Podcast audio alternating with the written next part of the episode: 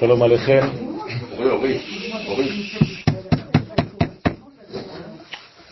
זה הרנתי.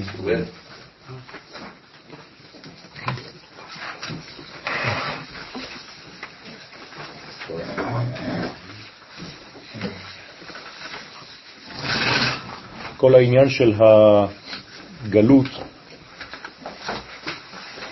ואנחנו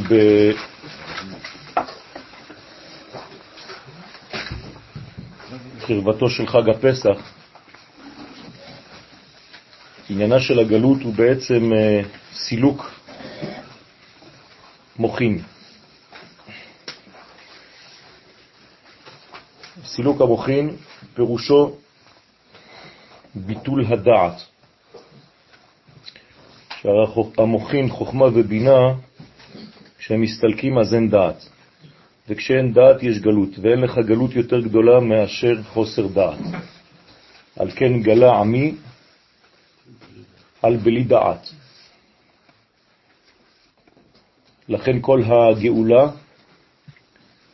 תלויה בגילוי מחודש של המוחין, של בחינת הדעת, וזה כמובן תלוי בלימוד פנימיות התורה בדור האחרון, ומי שלא עוסק בלימוד הזה פשוט גורם לאיחור של הגאולה.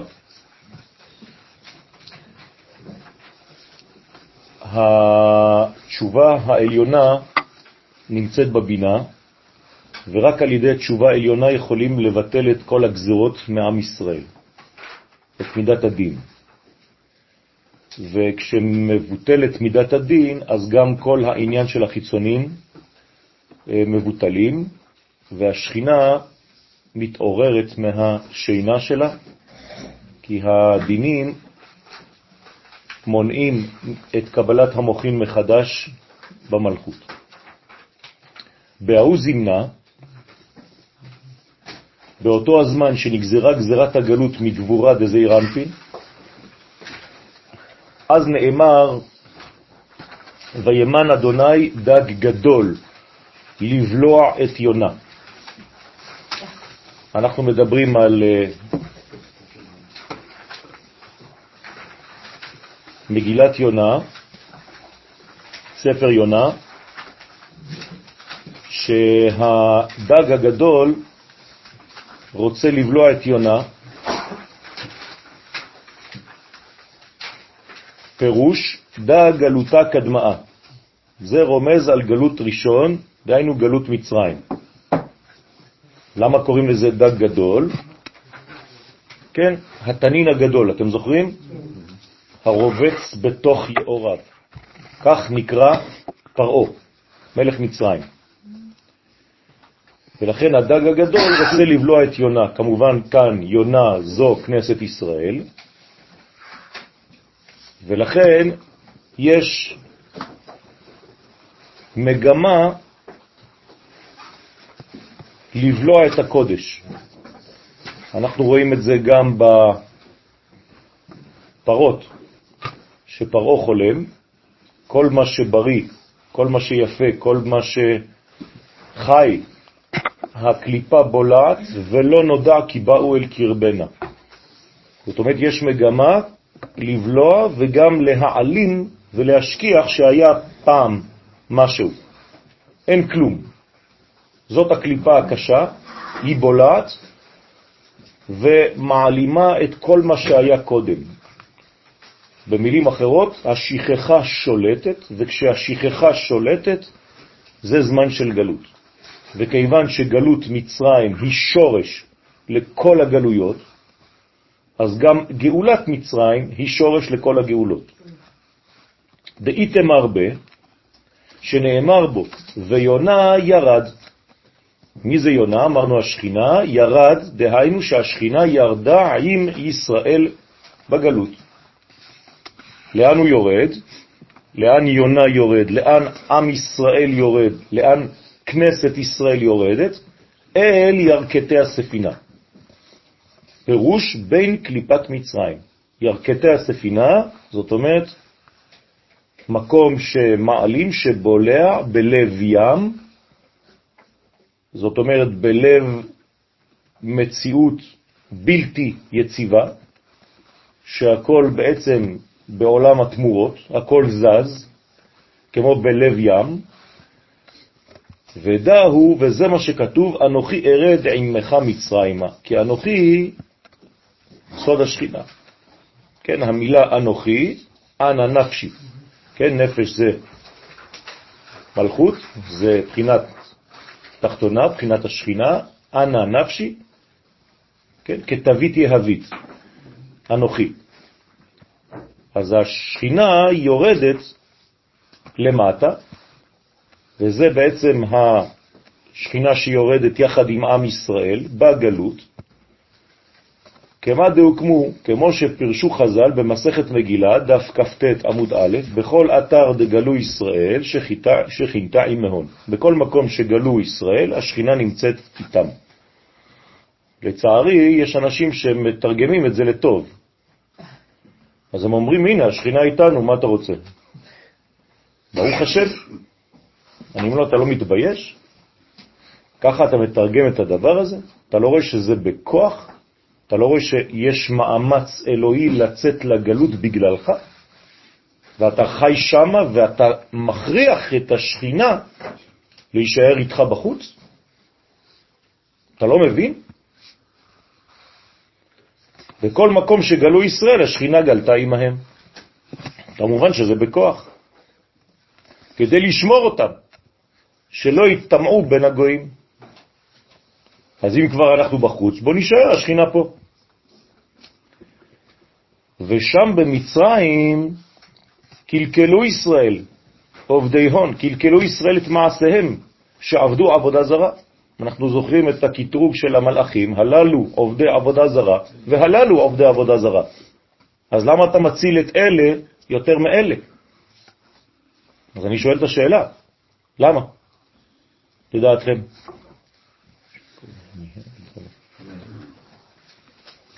אלה השורש שלהם כי אלה לא עשו את התכלית של הירידה?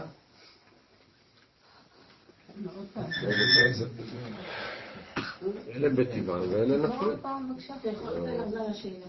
למה הקדוש ברוך הוא מציל את עם ישראל יותר מאשר מצרים? זה לא קשור במעשיהם. יפה מאוד, פשוט מאוד. הוא מציל אותם על סמך הסגולה שלהם, לא על סמך מעשיהם. זה סגולה, זה לא קשור אפילו לאהבה. זה התוכן שממנו הם עשויים. איך נקראים עם ישראל? לא, זה אחר כך, אבל אני רוצה להיות קשור לדבר. גאולי אדוני. אשר גאלם מיד צר. הם קודם כל גאולי אדוני, ובגלל שהם גאולי אדוני, זה הטבע שלהם, להיות גאולים, אז הוא גואל אותם מיד צר. אז זה מובן. זה לא שהוא גאל אותם, אז הם אומרים, אה, עכשיו אתם עם שגאול, נגאל. לא, אתם גאולי השם בשורש. לכן כל מה שיקרה זה תמיד אשר גאלם. במילים אחרות, אנחנו לא יכולים לסבול גלות.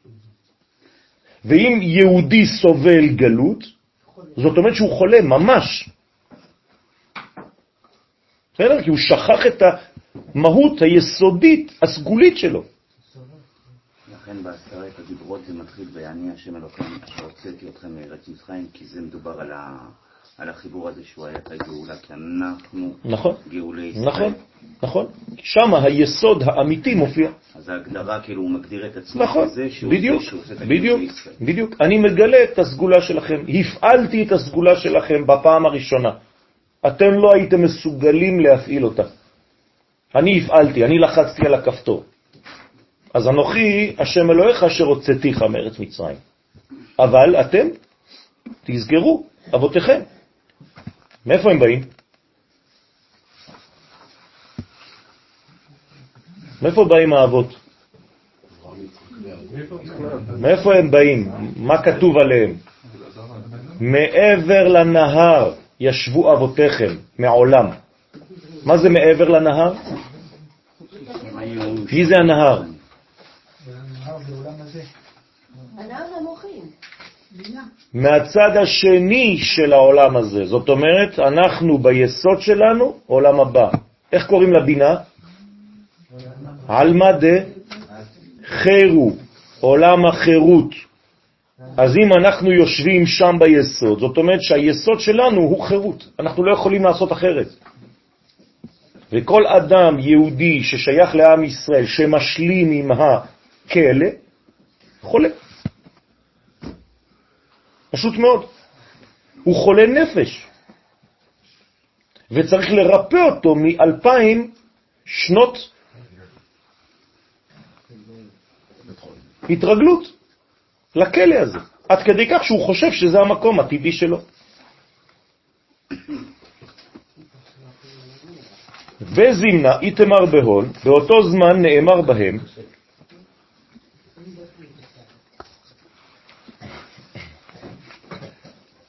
שלשום נתתי אה, שיעור בטלפון, קצר, עם אה, ידיד שגר בבית וגן, כן? על שיטה של ראייה של המציאות. ואמרתי לו, אתם לא מבינים כלום. סליחה, עם כל הכבוד שאני נותן לך, אתם לא מבינים כלום בתורה. מחילה מכבודך. אתם מאחרים את הגאולה. עם כל הדתיות הזאת. בגלל הדבר הזה. לכן אין לכם יחס לא לארץ ישראל, לא למדינת ישראל, לא לאסתטיקה, לא לניקיון.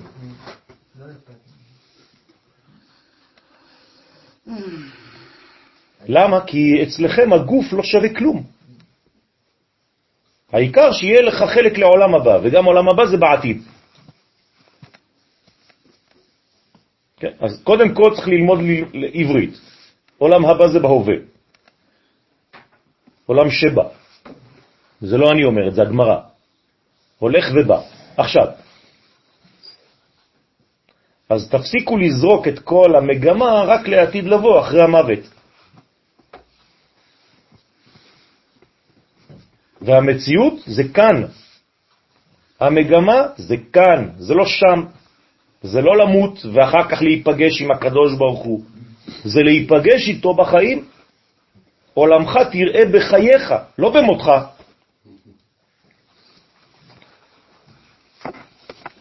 לכן נאמר, ויקום מלך חדש על מצרים.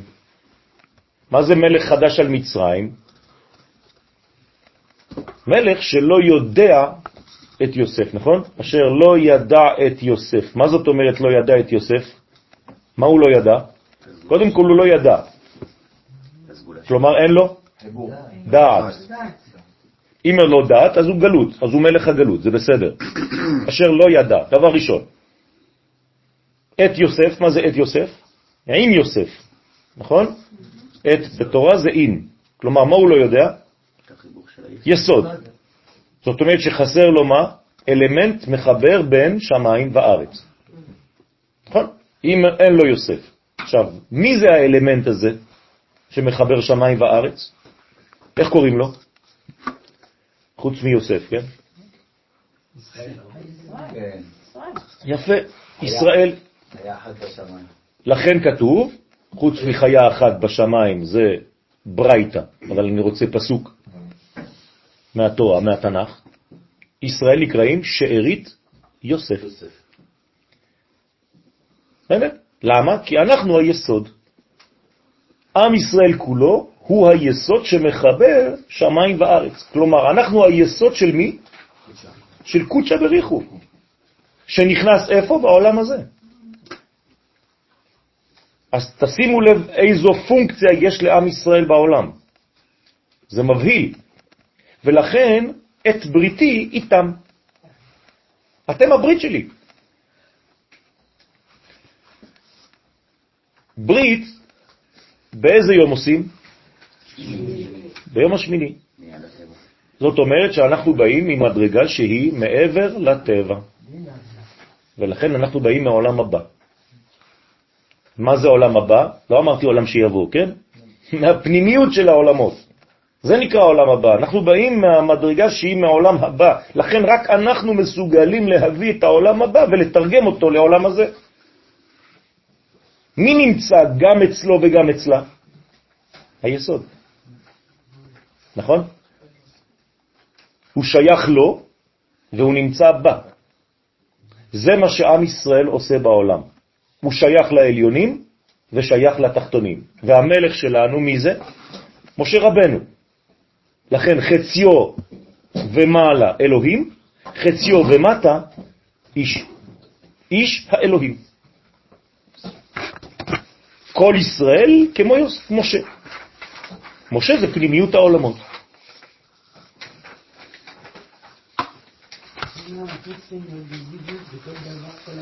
כל הזמן אנחנו, זה מה שבאנו לעשות.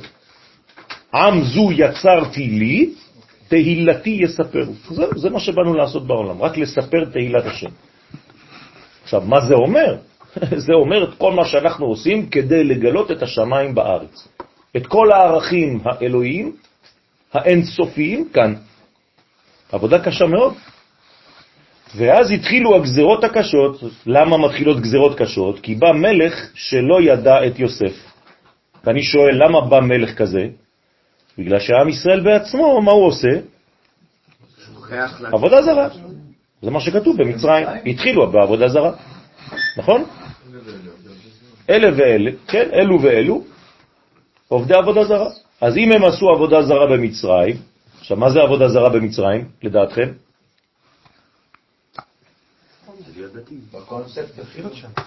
פשוט מאוד לחיות שם. הרי כתוב ביחזקאל ל"ז, שרק עצם העובדה שהם חיים מחוץ למקום שלהם, זה נקרא עבודה זרה. מי אומר את זה? דוד המלך מגלה לנו את זה בגמרא. כי גירשוני היום מנחלת השם, מהסתפח בנחלת השם, באמור לי לך עבוד אלוהים אחרים. ולאן הוא הלך? כאילו אפשר להבין. רק לרמת גן. ל, ל, סליחה, לקריית גת. קריית גת, פה, ליד אשדוד. אה, וואו, אפשר לחשוב. אבל מה? בקריית גת יש מלך גוי, מלך גת. ובגלל שהוא יצא ממלכות ישראל למלכות אחרת, אפילו בטריטוריה של ארץ ישראל זה כבר עבודה זרה. אז אל תשאל איך זה בצרפת ובאמריקה ובמצרים. ודע פרעה, וזה פרעה שנקרא מלך חדש, על שנתחדשו גזרותיו.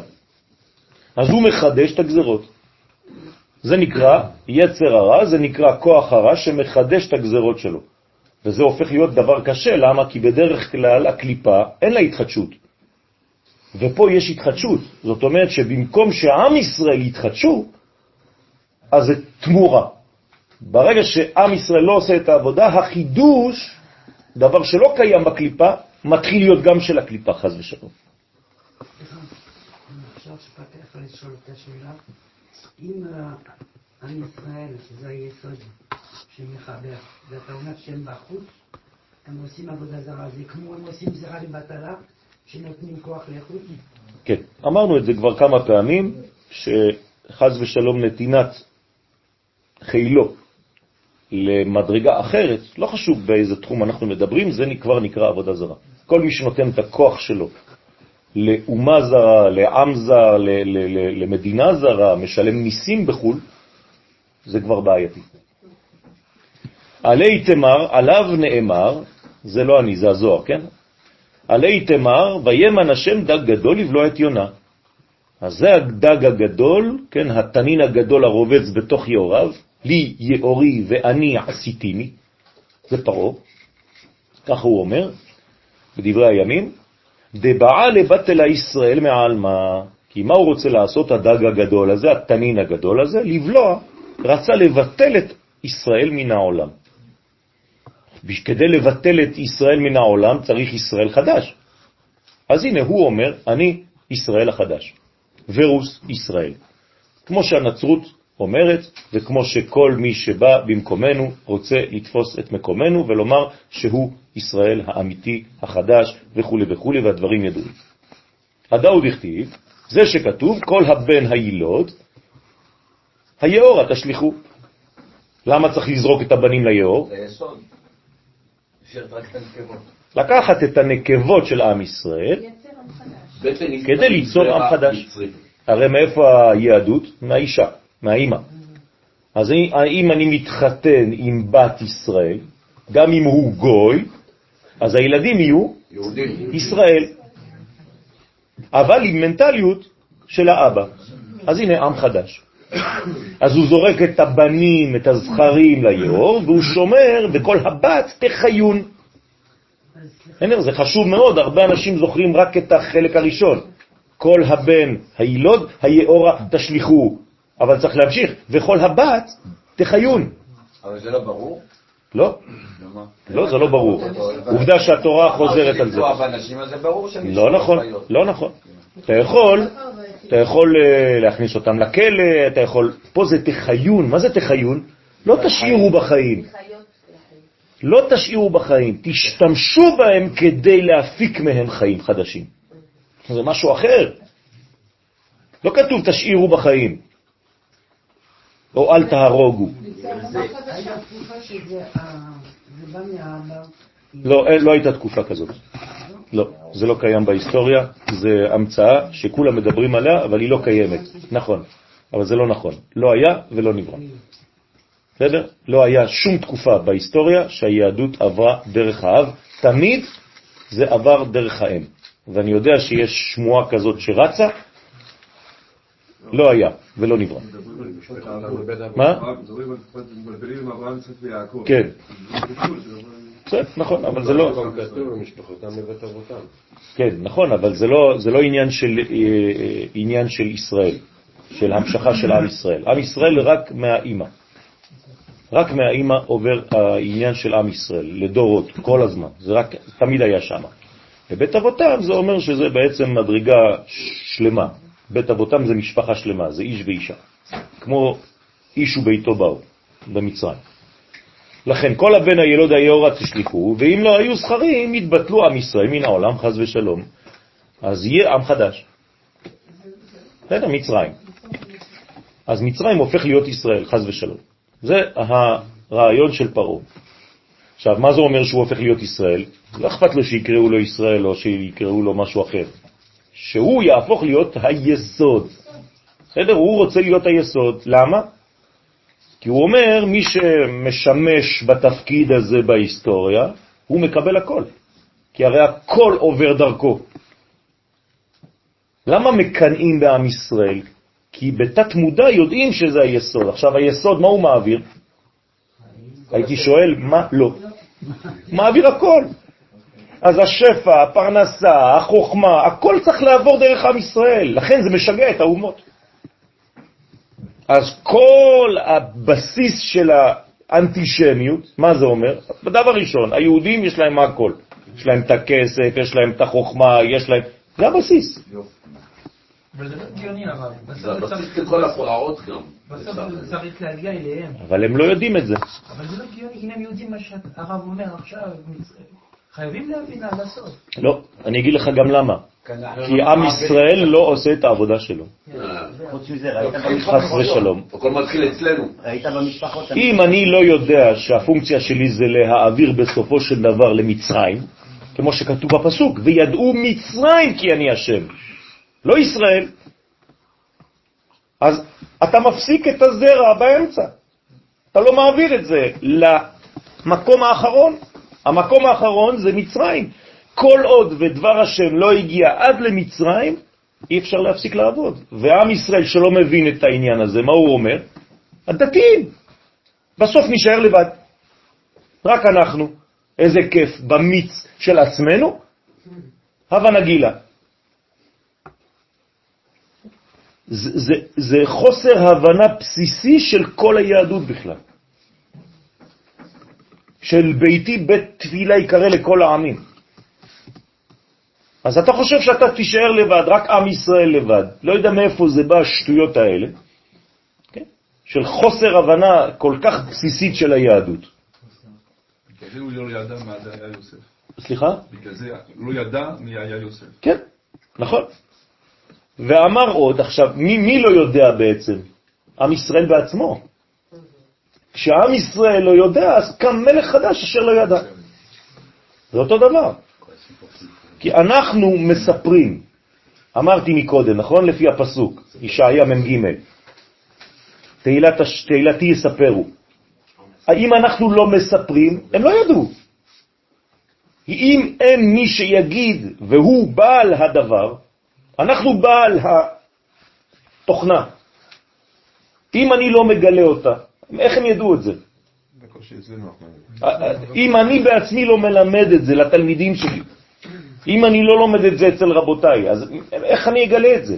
אז מיד אתה נכנס ללימוד ומשנה וגמרא וזה בסדר, יפה מאוד. אבל מה אתה עושה בכלל? מי אתה? מי אתה בכלל? הרי כל ליל הסדר זה רק מי אתה. זה מה שאנחנו עושים בהגדה של פסח, רק להזכיר מי אנחנו. בשביל מה נבראנו? בשביל מה באנו לעולם? בשביל מה יצאנו ממצרים? למה אין סוף ברוך הוא גואל אותנו ממצרים? מה? למה אין עמים שנמצאים במקום אחר? למה הקדוש ברוך הוא בא לגאול אותנו ממצרים? מה קורה? תשובה, מהפכה עולמית. ביום הזה שיצאנו ממצרים, לחצו על הכפתור של הגאולות, כל הגאולות, בכל התחומים. פעם ראשונה שיש גאולה בעולם, בכל הגאולות. זה השורש להכל, זה נקרא אביב. האביב של העולם. כך אומר הרב קוק זצ"ל, יציאת מצרים תישאר לעד האביב של כל הגאולות של כל העולם כולו. אז היום יש כל מיני חיקויים קטנים, כן? האביב הערבי שמרחם. אם זה אביב, אז מה יהיה החורף? כן. ואמר עוד, לקיבלה, כן, כנגד גלות מצרים, נרמז וימן השם דג גדול לבלוע את יונה, שהם בני ישראל. אז הנה הדג הגדול, מצרים, שבא לבלוע את יונה. סליחה. כן. אבל אנחנו לא כפיתוי לאומות כדי לשחרר אותם? מה זה פיתוי? פיתיון. פיתיון, סליחה. למה פיתיון? מי הוציא אותנו למצרים? הקדוש ברוך הוא. הוא הוריד אותנו לשם. לא חשוב, אנחנו נותנים שיעור. זה שיעור לעולם. יציאת מצרים הופכת להיות שיעור לכל המציאות, קודם כל לנו, ודרכנו לעולם כולו, שאפשר לצאת. אתה מכיר את הביטוי הישראלי, נכון? עברנו את פרעה, נעבור גם את זה. זה, זה, זה השחרור. כן, כן, כן, זה כבר אנחנו לקחנו איתנו דוגמית. הוצאנו איתנו ממצרים דוגמית מעם ישראל, מהאומות, כדי לומר להם ברמז זה מה שעשה משה. אנחנו הולכים לשחרר גם אתכם.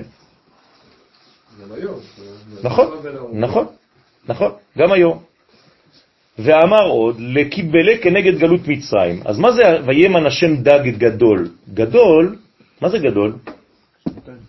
ספירת החסד, נכון? אז דג גדול זה לכאורה תרתי דסתרי. הרי דג זה מצרים פה, ואתה אומר לי דג גדול, כלומר קליפה של חסד. אז הנה, נתתי לכם כבר את התשובה. אז מה זה מצרים? קליפה אבל של חסד. כלומר, כיף להיות שם. אתם מבינים מה זה? זה לא מה שאתם רואים בסרט. אם זה היה כל כך קשה להיות שם, כן, אז היו בורחים, היו רוצים לברוח. לא. כל הזמן הם זוכרים, זכרנו את הדגה, זכרנו את זה, זכרנו את זה, אנחנו רוצים לחזור לשם. וכל יהודי שעולה היום ועדיין לא הפנים את הרעיון, כל פעם שיש לו בעיה קטנה, הוא חוזר לאימא.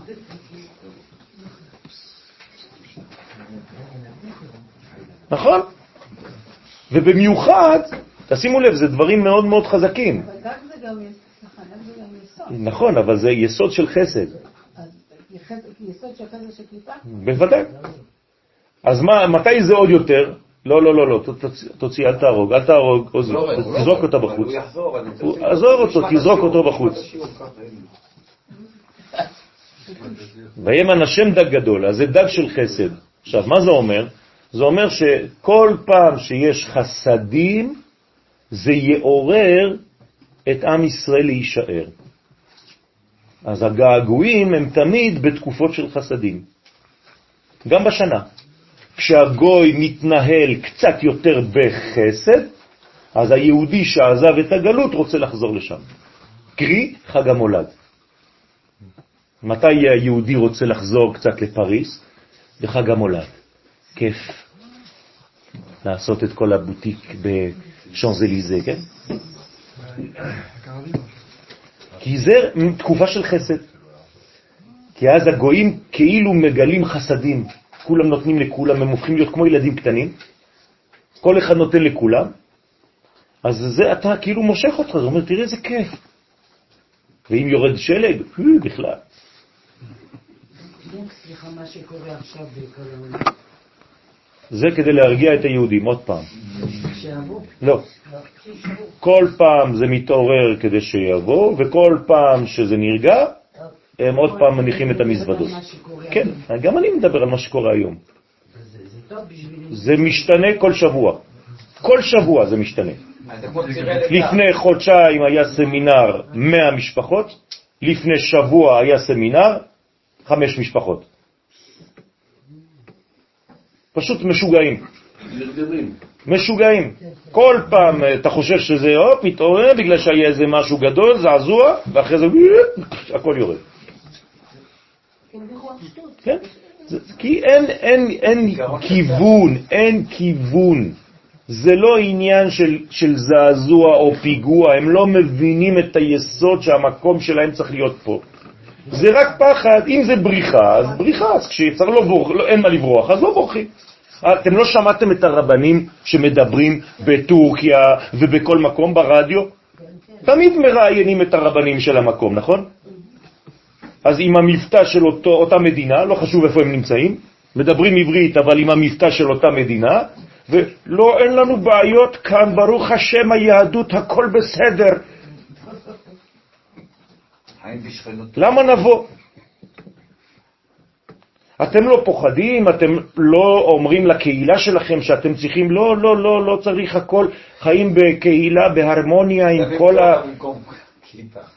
למה? כי מה שחשוב זה לשמור שבת ולעשות מגילת אסתר. מה אכפת לי איפה אני נמצא? אז שואלת אותו הכתבת, כן, אתם הולכים לחגוג פורים כרגיל? כן, כרגיל. אבל אם יש פחות צמצומים בזה, היינו צריכים לבטל ככה, אבל הכל בסדר. זה פשוט תפיסה שחז ושלום רק ממשיכה, ממשיכה את הגלות, ממשיכה את הגלות, ממשיכה את הגלות. אז כל, כל העניין כאן זה להבין את הרעיון הכולל, קודם כל, לפני שנכנסים לפרטים.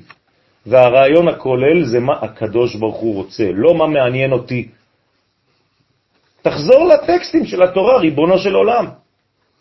מה הקדוש ברוך הוא רוצה מאיתנו? והוצאתי אתכם, וגאלתי אתכם, ולקחתי אתכם, והבאתי אתכם אל אדמתכם. וחייתם. וימן השם דג גדול לבלוע את יונה, שהם בני ישראל, דהיינו לקט, לקטלל, להרוג אותם. הוא מפרש לבלוע יונה לא כתיב, אלא לבלוע את יונה. מה זה מילת את? למה התוספת הזאת לבלוע את יונה? את, אתה, בא, לרבות רעיה מהמנה. כלומר, המילה את בזוהר אומר לנו פה, המילה עת שבתורה, לבלוע עת יונה, בספר יונה, באה לרבות את משה ראיה מאמנה. זאת אומרת, להוסיף על לבלוע גם את משה שהוא הרועה הנאמן, שגם עליו נגזר להשליחו ביאור. זאת אומרת, גם הוא אחד מהבנים. כל הבן הילוד, היאור התשליחו, קודם כל ולפני הכל, משה. והיינו מילת עץ, דעתיד להתייהבה, אורייתא על ידי, דאי היא מאלף ועד תו. זאת אומרת, למה עץ? כי משה רבנו נתן לנו בעצם 22 אותיות של לשון הקודש. זה בתורה, ולכן משה נקרא עץ. מאלף עד תף. הפכו את המילה תא, סלול. כלומר, משה רבנו זה התא של העט. בסדר? וכל מה שבא מלמעלה, זה בא משם. גם האתיקה. שעתידה להינתן התורה על ידו. אז לכן אנחנו קוראים לתורה הזאת תורת משה, למרות שהיא תורת השם. תורת השם תמימה, למה תורת משה? בעל פה. לא. פשוט מאוד שניתנה על ידו, זה נקרא על ידו. מי שגרם שמשהו יגיע, הדבר נקרא עליו, על שמו. בסדר? זאת אומרת שאם למדתם פעם דבר ממישהו, הדבר הזה נקרא תורתו של מי שאמר לכם. אתם מבינים? אז מי, מי נתן לנו את התורה? משה, בסופו של דבר. דה פקטו זה מי שמעביר. עכשיו, אם אני מר, מר, מרחיב את היריעה, כל העולם הזה, כל מה שהוא מקבל, בזכות מי הוא מקבל? עם ישראל. אה. הרי אנחנו היסוד. אז כל מה שמקבלות האומות זה רק שפע שבא מישראל. זה נקרא להכיר בעם ישראל. כל עוד והאומות לא תכרנה בעם ישראל, כן, אז זה לא ביאת המשיח וזה לא אה, הכרה בקדוש ברוך הוא. להכיר בעם ישראל זה להכיר בשם. זהו, זה, זה הכרת האומות, זה ביאת המשיח. שעבוד מלכויות בלבד, מה שאומר הרמב"ם. זה ההבדל בין גלות לגאולה. הלכות מלכים, פרק 11. שהיא מאלף ועד תו, לכן נרמז משה במילת עת, כל אילן גלגולין על ידי הבו. כל אלו גלגולי הגזרות של גזרת הווה נתחכמה לו, היו בשבילו. מי זה הווה נתחכמה לו? לגואלם של ישראל, ככה כתוב בפירוש. למי צריכים? למושיעם של ישראל. צריך להיות יותר חכם, כן? ממושיען של ישראל. כמובן שזה הקדוש ברוך הוא, אבל מי זה דה פקטו במציאות שלנו? משה. וזה כתוב על נתחכמה לא ולא להם. יפה. אז הנה, כמו שפרש רש"י, נתחכמה, כן, למושיען של ישראל. אנחנו צריכים לבטל את המושיע, אנחנו צריכים לצאת למלחמה נגד מלך המשיח. זה, זה העניין, זאת הפעולה. בסדר? ודא איהו דג גדול, ופרעה הוא דג גדול. ואתמר ביה שנאמר בו, הנני עליך פרעה מלך מצרים, התנים הגדול, קרוקודיל, כן? שהוא דג גדול, איהו דג הוא סוד הזכר של הקליפה הנקרא דג. אז בקליפה יש גם כן זכר ונקבה, הזכר של הקליפה נקרא דג. זה אומר הגאון מווילנה, ומצרים היא הבת זוג שלו. כלומר, פרעה מתחתן עם מצרים. פרעה זה הזכר, מצרים זה הנקבה. פרעה נקרא דג, ומצרים בת זוגי דגה. לכן קוראים דגה. כן, דג בלשון נקבה, דגה. ומה אומרים בני ישראל כשהם יוצאים ממצרים ומתחילים להיות רעבים? זכרנו את הדגה. כלומר, אנחנו מעדיפים את המלכות של הקליפה, את הנקבה שהייתה שם, שהם כללות המצרים, הם בחינת בת זוגו. אז תשימו לב, תמיד יש זכר רוכב על נקבה. אין בקדושה זה עני ורוכב על חמור. בקליפה זה פרעה רוכב על מצרים, או בלעם רוכב על אתונו. תמיד, ככה זה עובד. שהם סוד הנוקבה דקליפה, אז יש זכר ונקבה, וזה משלים קומה שלמה.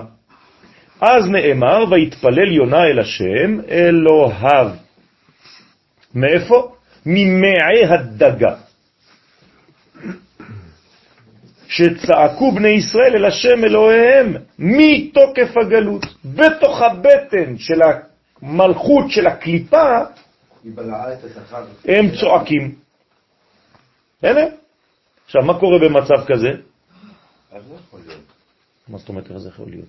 הם נמצאים במצרים, לא, הנקבה, זה מצרים. הנקבה הדגה בלעה את הזכר שהוא יונה? שהוא שלנו לא זכר? הוא אמור להיות לא, לא, לא. משפיע. עם ישראל, במקום להשפיע למלכות דקדושה, הלך להשפיע למלכות דקליפה. פשוט. פשוט מאוד. אני לא משפיע, הוא כאילו הולך לשם, זה נקרא משפיע. כל השפע שיורד לישראל נכנס למצרים. כובש את הנבואה שלו. כן, אבל הם אוכלים את זה. הם אוכלים את מה שאפשר. אז הקדוש ברוך הוא סוגר את הברז, כדי שלא תהיה יניקה יותר מדי לחיצונים. מינימום חיות ל... נכון, לעם ישראל, שיחיו במינימום חיים. זה מה שקורה לעם ישראל בגלות. הם חיים במינימום. הדג נקי יונה, אז הוא מוציא אותה החוצה. לא, זה אחר כך, זה עוד לא. שאלת מה קורה כאשר מתפללים. לא, אז אני שואל, איך אפשר בכלל להתפלל? הרי משה רבנו לא יכול להתפלל. הזוהר אומר בעצמו שמשה רבנו לא יכול להתפלל במצרים. למה? אי אפשר להתפלל ממקום שהוא מחוץ לארץ ישראל. כך אומר הזוהר, בספר דברים, פרשת דברים. אז כל פעם הוא יצא.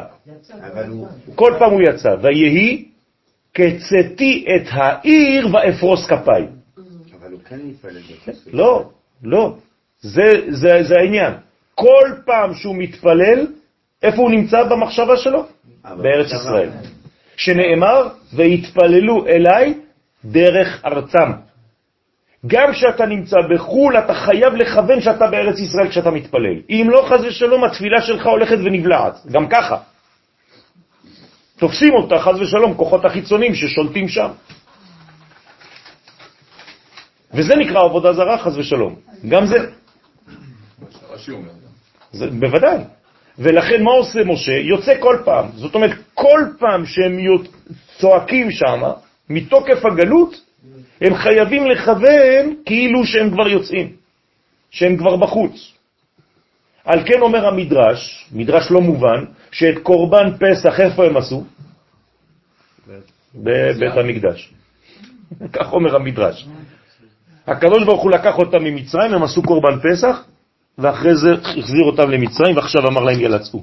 קפיצת זמן. אז משה נכנס לארץ או לא? לפי המדרש הזה, כן. עשה איתם קורבן פסח. מה ההבדל בין התפילה לצעקה? אז זה- תפילה זה גם צעקה.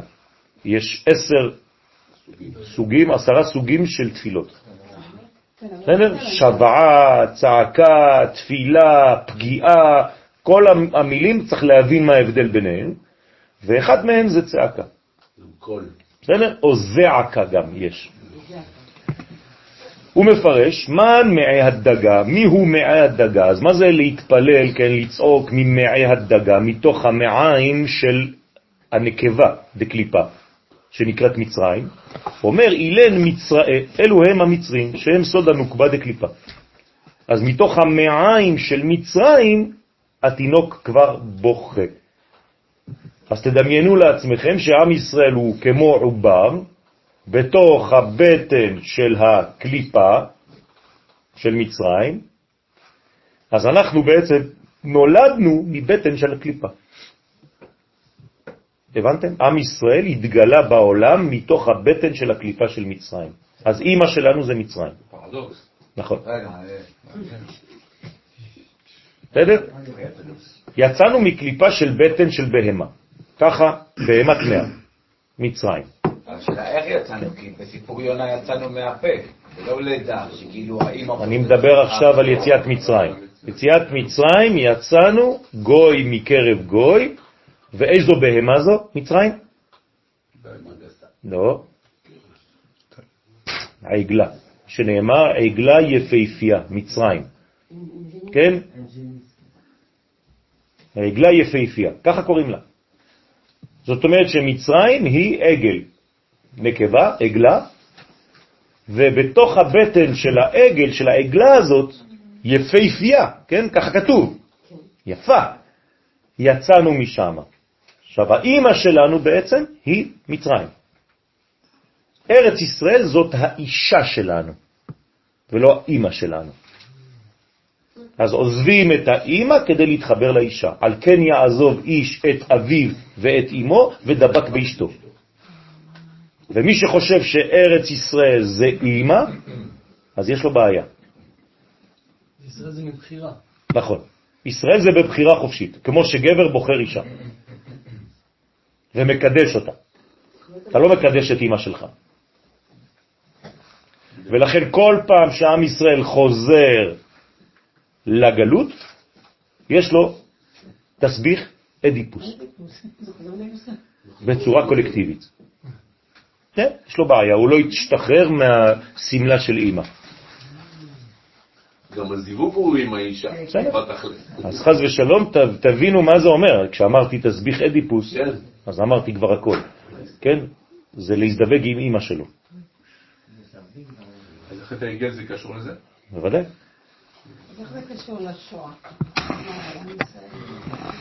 לא ניכנס עכשיו לכל ההיסטוריה, אבל זה, זה, זה אותו, אותו רעיון. הרעיון זה כל פעם שאנחנו צריכים לחזור, אנחנו לא חוזרים. כל פעם שיש פתח בהיסטוריה ואנחנו לא חוזרים לארץ ישראל, יש פוגרום, חז ושלום. הנה, פורים, מה, מה, כן. שבוע שעבר. זה העניין של המלאק. כל פעם שיש פתח בהיסטוריה שעם ישראל יחזור, ואני אני מודיע לכם, עכשיו יש פתח כזה, וחז ושלום, אם לא חוזרים עכשיו, עוד פעם בלגן. שהיו משתעבדים בהם בעבודה קשה, והשליחו את ילדי ישראל לתוך היאור. עכשיו, מה זה להשליך לתוך היאור? איפה זה היאור מבחינה של ספירות?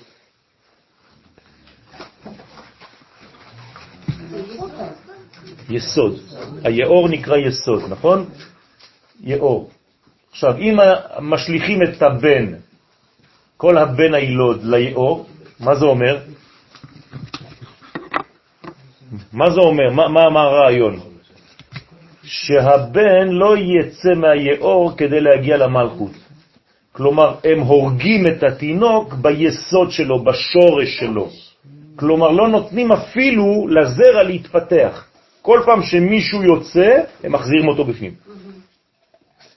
אני מתרגם לכם את זה למילים שלנו היום. כל פעם שיהודי רוצה לצאת, הם עושים הכל כדי להחזיר אותו לשורש ולחנוק אותו שם.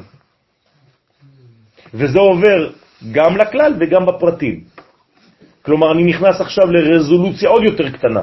יהודי היום שמחליט לעלות לארץ, פתאום בשבוע שהוא מחליט לעלות, יהיה מקבל עבודה חדשה, פרנסה, דברים, פתאום נפתח לו דברים. בסדר? כדי שכן יגיד וואי, עכשיו בדיוק כשאני רוצה ללכת הכל נפתח לי. ככה זה עובד. ודרך אגב, זה לא רק מחוץ לארץ לארץ ישראל, זה גם בחיים שלך. כשאתה תחליט לצאת ממדרגה של קליפה כדי לה- להיכנס למדרגה של קדושה, אפילו שאתה פה כבר, אותו דבר. הקליפה תגיד לך, לא, אל תצא, הנה אני נותנת לך עכשיו עוד איזה כיף קטן, תישאר אצלי בבקשה. למה אתם חושבים שפרעה רודף אחרי בני ישראל? הוא רוצה להיגאל. לא, הוא רוצה להגיד להם, תישארו פה, אני אתן לכם הכל. מה שאתם רוצים. איך הספרדים היום? מה הם נותנים לעם ישראל שישאר רק בספרד היום? אזרחות. אזרחות, מה שאתה רוצה תקבל. מה שאתם רוצים תקבלו. מה אומר היום, אה, כן, אה, בצרפת ולס? יהוד, צרפת בלי יהודים זה לא צרפת. שאל אותי ילד יהודי השבוע, שתבינו את, ה, את, ה, את המוח הדפוק, אז אני לא יכול לצאת. כך הוא אמר לי. כי ולס אמר לי שאם אני יוצא אז אין צרפת יותר.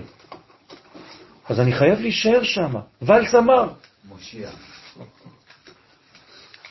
ריבונו של עולם. איך, מאיפה אתה ניגש כדי לענות בכלל? או שאתה נופל וגם מתייאש, או שאתה כן לוקח סבלנות עוד ומתחיל להסביר לו את כל... מההתחלה. בתכלס, הוא הכי יהודי, הוא הכי מקורי והכי יהודי שאפשר, כי בסופו של דבר הוא הוא עושה את העבודה. נכון. הוא מפחד על זה שצרפת תיפול, הוא נכון, נכון. נכון. והוא עושה את העבודה בצורה הכי נאמנה. ולכן צעקו ישראל אל השם מתוקף שעבוד מצרים, כי הנוקבה דקליפה כוחה יותר גדול מכוח הזכר. בסדר? תמיד בקליפה, ובכלל, האישה יותר חזקה מהגבר. נכון? ויותר מסוכנת מהזכר, תמיד. אצל בעלי חיים אתם יכולים להתקרב לזכר, לנקבה אתם לא יכולים להתקרב. יש לה, כשיש לה ילדים שהיא רוצה לשמור עליהם, חבל על הזמן. ולכן נאמר שצעקו ממעי הדגה שהיא הנוקבה דקליפה. כי שם הם הרגישו יותר במאסר. שם זה בעצם הכלא האמיתי. תמיד בנקבה, יותר מאשר בזכר. כלומר, במילים אחרות, מצרים יותר חזקה ויותר גרועה מפרעה בעצמו. בסדר? כי מצרים זאת הנקבה. לכן אומרים יציאת מצרים, ולא אומרים יציאת מפרעה. מלך מצרים. השבוע מצאו אה, בארכיאולוגיה דווקא לפני פסח, כן, כל הסיפור עכשיו, את כל המלכים של מצרים, עוד איזה מלכה, נפרטיטי. מצאו אותה השבוע, את, ה, את ה, זה שלה, את הקבר שלה, מתחת לפירמידות שם. ועוד יום, ועוד יש לרמז במה שכתוב, וימן השם דג גדול, דה סמ"ם. הגענו לאמריקה. כן? אנקל סם. כן? זאת אומרת שעכשיו יש דג גדול, שהוא נקרא סמ"ם, שהוא זעירנפין דקליפה. אז יש זעירנפין דקליפה ומלכות דקליפה. כן? לעומת. דגה דה נחש. למד יוד תו, כן? זה אותו, אותה מדרגה, כלומר אנטיתזה של משיח, בגמטריה נחש, בת זוגה מההוא רב החובל. כן, שמתם לב? יש רב דקדושה ויש רב חובל. לכן דגה הוא הנחש שהוא בת זוגו של רב החובל שהוא הסמ"ם. מעניין, כן? קוראים לו רב חובל. אני לא סתם אומר לכם ואני בכוונה כבד. איך קוראים ל... אני, אני מפחד אפילו לומר את זה, אבל זה הגמרא אומרת, מה אני אעשה? תגיד בשם הגמרא. הגמרא אומרת את זה, מה אני אעשה? כן. איך, איך משתמשים בחוץ לארץ כדי ללמד תורה? זה נקרא מקל חובלים. כך אומרת הגמרא. תשימו לב. לא רוצה יותר מזה. זהו, מספיק, אמרנו, מספיק. בסדר? שהקדוש ברוך הוא יעזור לכל אחינו ולנו, כן, לצאת מהמדרגות האלה, ולהיות רב דקדושה, ולא רב חובל, חז ושלום. דאי הוא ערב רב, שהנחש הוא שורש של הערב רב. ואיתם הרבה שנאמר בו, וגם ערב רב עלה איתם, והם עשו את העגל, וגרמו את הגלות וכל הצרות לישראל. ישראל לא חטא, אין מצב. אז זאת הבעיה, זה שהוא בשיתוף ולא אומר ולא... לא משתלט על המצב. אם אתה שומע מישהו ואתה לא מגיב, אתה שותף. אז זאת המדרגה. הוא תחול, שהיא בחינת לאה דקליפה, כן, התחול זה הלאה של הקליפה. מה זה התחול? לרט. אי הוא צחוק הכסיל, משם בא הצחוק של האידיוטים. כן, אנשים שצוחקים בלי זה, כן? היום יש לך בוואטסאפ זה אחר, רק חץ. בהתחלה לא הבנתי מה זה כן, כולם כי משם באה הליצנות, אז זה נקרא ליצנים. מה זה ליצן? זה לא נחמד, כן? ליצן קטן נחמד. ליצן, חז ושלום, זה נקרא מושב ליצים. כן? שהוא צוחק, הוא מזלזל בכל מה שיש בתורה. כל פעם שאתה אומר לו משהו, אז יש לו איזה מין זלזול כזה, עם איזה מין אה, הבעת פנים כזאת שמעקם את הפנים ועושה לך ככה. זה, זה, חז ושלום, זה הדבר הכי גרוע. יותר גרוע מלדבר. התלמידים שלי היום, השבוע במכון מאיר, שאלו אותי, כי הם נוסעים כולם לפסח, להורים שלהם. אז היה לנו שיעור של אה, חצי שעה לפני השיעור, איך לענות, מה לענות, מה להגיד, אם, אם, כי, כי באים, תוקפים אותם שם, או ההורים, או החברים, או הרבנים, או השיעורים, איך לענות, מה להגיד. כן, אז אמרתי להם קודם כל הרבה כבוד, הרבה יחס, חס ושלום, לא לזלזל בשום רב, בשום אדם, בשום... זה לא פשוט. אז יש אנשים שם שמזלזלים בהם, שהם אומרים להם, אה, זה נו באמת, מה אתה, אתה צוחק, זה, זה, אתה לומד בכלל, מה אתם לומדים? כאילו אתה בכלל, אין לך התחלה של דיבור, אדם שבא בגישה כזאת, זה כבר שובר לך את כל הזה, אין, אין יחס כבר. אז אין פחד מזה שאתה והחברים שהרבנים שם שמשקיעים כל כך הרבה מאמץ להטמיע בהם את אהבת הארץ ואהבת התורה ולחבר את הכל, ופתאום הם הולכים לשם, יש כאלה שחוזרים ושלא חוזרים אפילו, מתייאשים. ברוך השם. אז הם חוזרים. לא, לא אכפת לי. לא אכפת לי. אנחנו לא מגדלים תלמידים שהם רובוטים של מה שאמרנו. לא, ממש לא. אני מגדל תלמידים בסייעתא דשמיא שיש להם עמידה עצמית.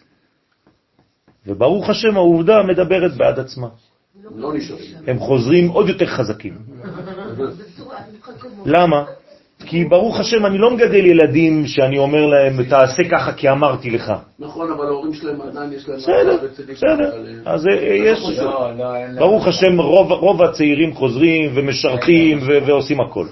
בלי עין הרע. יותר מ-70% מהילדים שמגיעים לארץ לבד, בלי הורים, בלי שום דבר, מוכח שמיד 70% מהם גורר שלושת רבעי מהמשפחה לארץ בסופו של דבר. כן, אין ספק. ברוך השם. כמאמר חז"ל, במסכת ברכות דף ס"א, תחול צוחק. כלומר, זאת התכונה של התחול. בגוף האדם צריך לתקן את התחול. אתם זוכרים, למדנו כבר על חודשים, לפי החודשים יש איברים בשיעורי ראש חודש, אתם זוכרים? אז למדנו גם על התחול שהוא שוחק. זאת אומרת שיש מדרגה שהיא מולידה ליצנות כזאת. צריך מאוד מאוד להיזהר מהדבר הזה. של ובמושב לעצים לא ישב. כלומר, אל תתיישב בחיים שלך בגמה, במגמה של ליצנות, של זלזול כזה על כל דבר. אם אתה רוצה, זה ציני, בוודאי. אם אתה רוצה לומר משהו, תביא מקורות מהתורה. אל תשלוף לי הרב שלי אמר או מישהו אמר. זה נחמד וזה בסדר גמור, אבל זה לא, זה לא תורה. בוא תלמד ברצינות, תביא לי מקורות, אני אביא לך מקורות וננסה ל, ל, כן, לברר את הסוגיה. עלי תמר, על התחול נאמר, כי כעס בחיק כסילים ינוח. כן, אז השחוק הזה הוא בא מכעס פנימי, ולכן הוא מתבטא בצורה של זלזול. אבל זה כעס מבפנים. ולכן, חז ושלום, אה, הוא נמצא בחיק הכסיל. זאת אומרת, זה חלק ממנו, חז ושלום.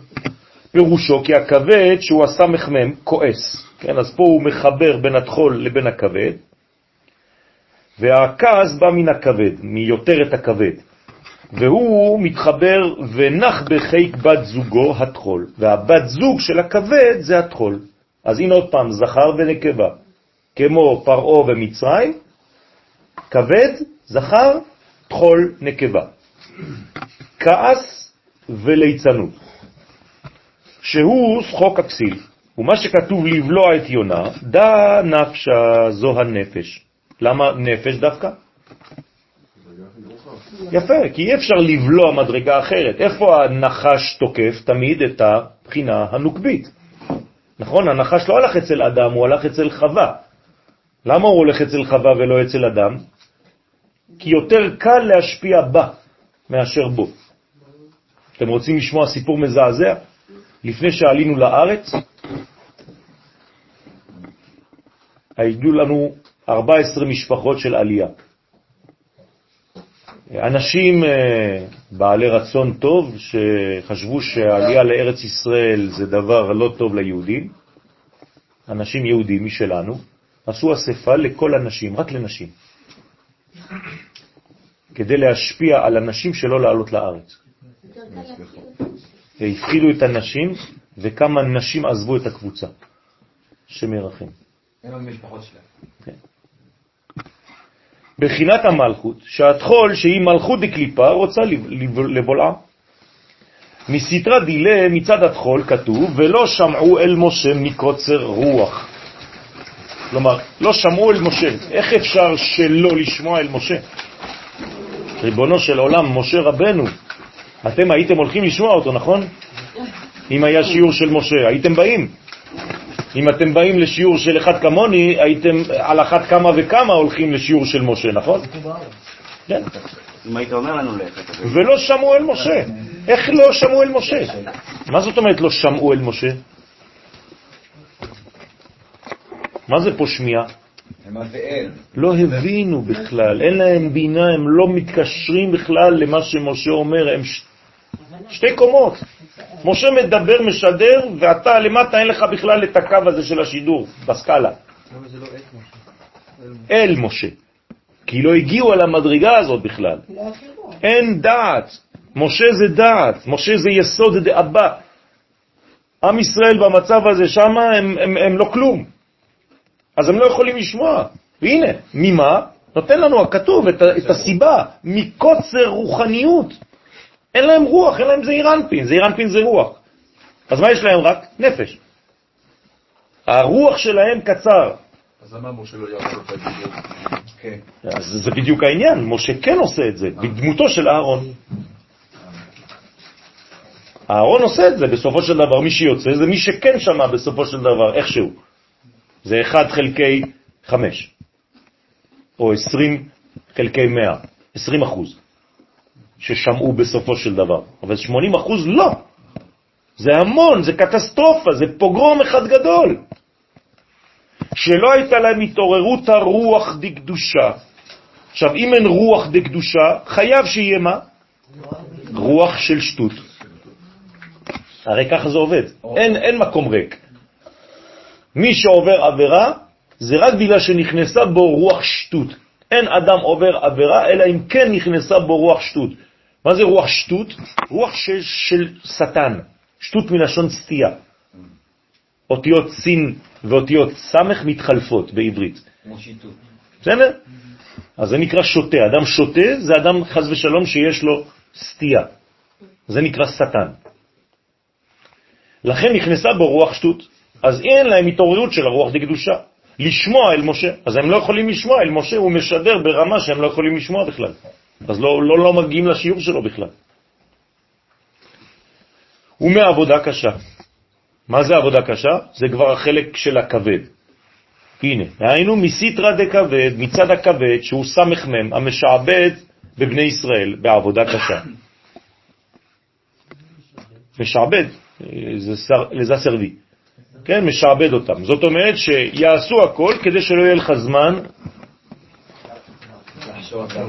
לחשוב, להיות פנוי. פשוט מאוד שלא תתפנה. כן, איך עושים את זה היום? טלוויזיה, תקשורת, בסדר? שלא יהיה לך זמן לכלום. אז אדם חוזר מהעבודה שלו, הוא מת מעייפות, כן? נכנס לישון, טלוויזיה ונרדם, וזהו, אין לו כלום, אין לו זמן לכלום, אין לו חשק לכלום, אין לו כלום. זאת אומרת, זה אינדיקציה, אם יש לך חוסר זמן, זה אינדיקציה שאתה ב- צריך להיזהר. ב- בסטייה קלה. כן. דאיתמר בה, שנאמר בו, כבד לב פרעה. מה זה כבד לב פרעה? תחליט, או שזה כבד או לב. הלב שלו נהיה כבד. יפה. הלב שלו מתפקד כמו הכבד. ויכבד את ליבו. זאת אומרת שבמקום לתפקד כמו לב, הוא מתפקד כמו כבד. למרות שהוא לב. זאת אומרת שבמקום חסד הוא מתנצל, הוא... יפה. במקום המדרגה של הלב, במקום בית נתיבות של חוכמה, בגלל שאין לו חוכמה דקדושה, אז זה חוכמה של קליפה, וחוכמה של קליפה זה כבד. דאיתמר בה שנאמר בו כבד לפרעה ועוד כתיב תכבד העבודה. מה זה תכבד העבודה? כל העבודה במצרים הייתה מסוג הכבד. ואז נאמר שאתה אוכל לחם העצבים. בסדר? זה, זה, זה ביטוי, נכון? לחם העצבים. מה זה לחם העצבים? מה? זה לאכול בזמן שאתה כועס. אז האריזל אומר שאסור לאכול בזמן שאתה כועס. אם אתה לא נרגע קודם, אסור לך לאכול.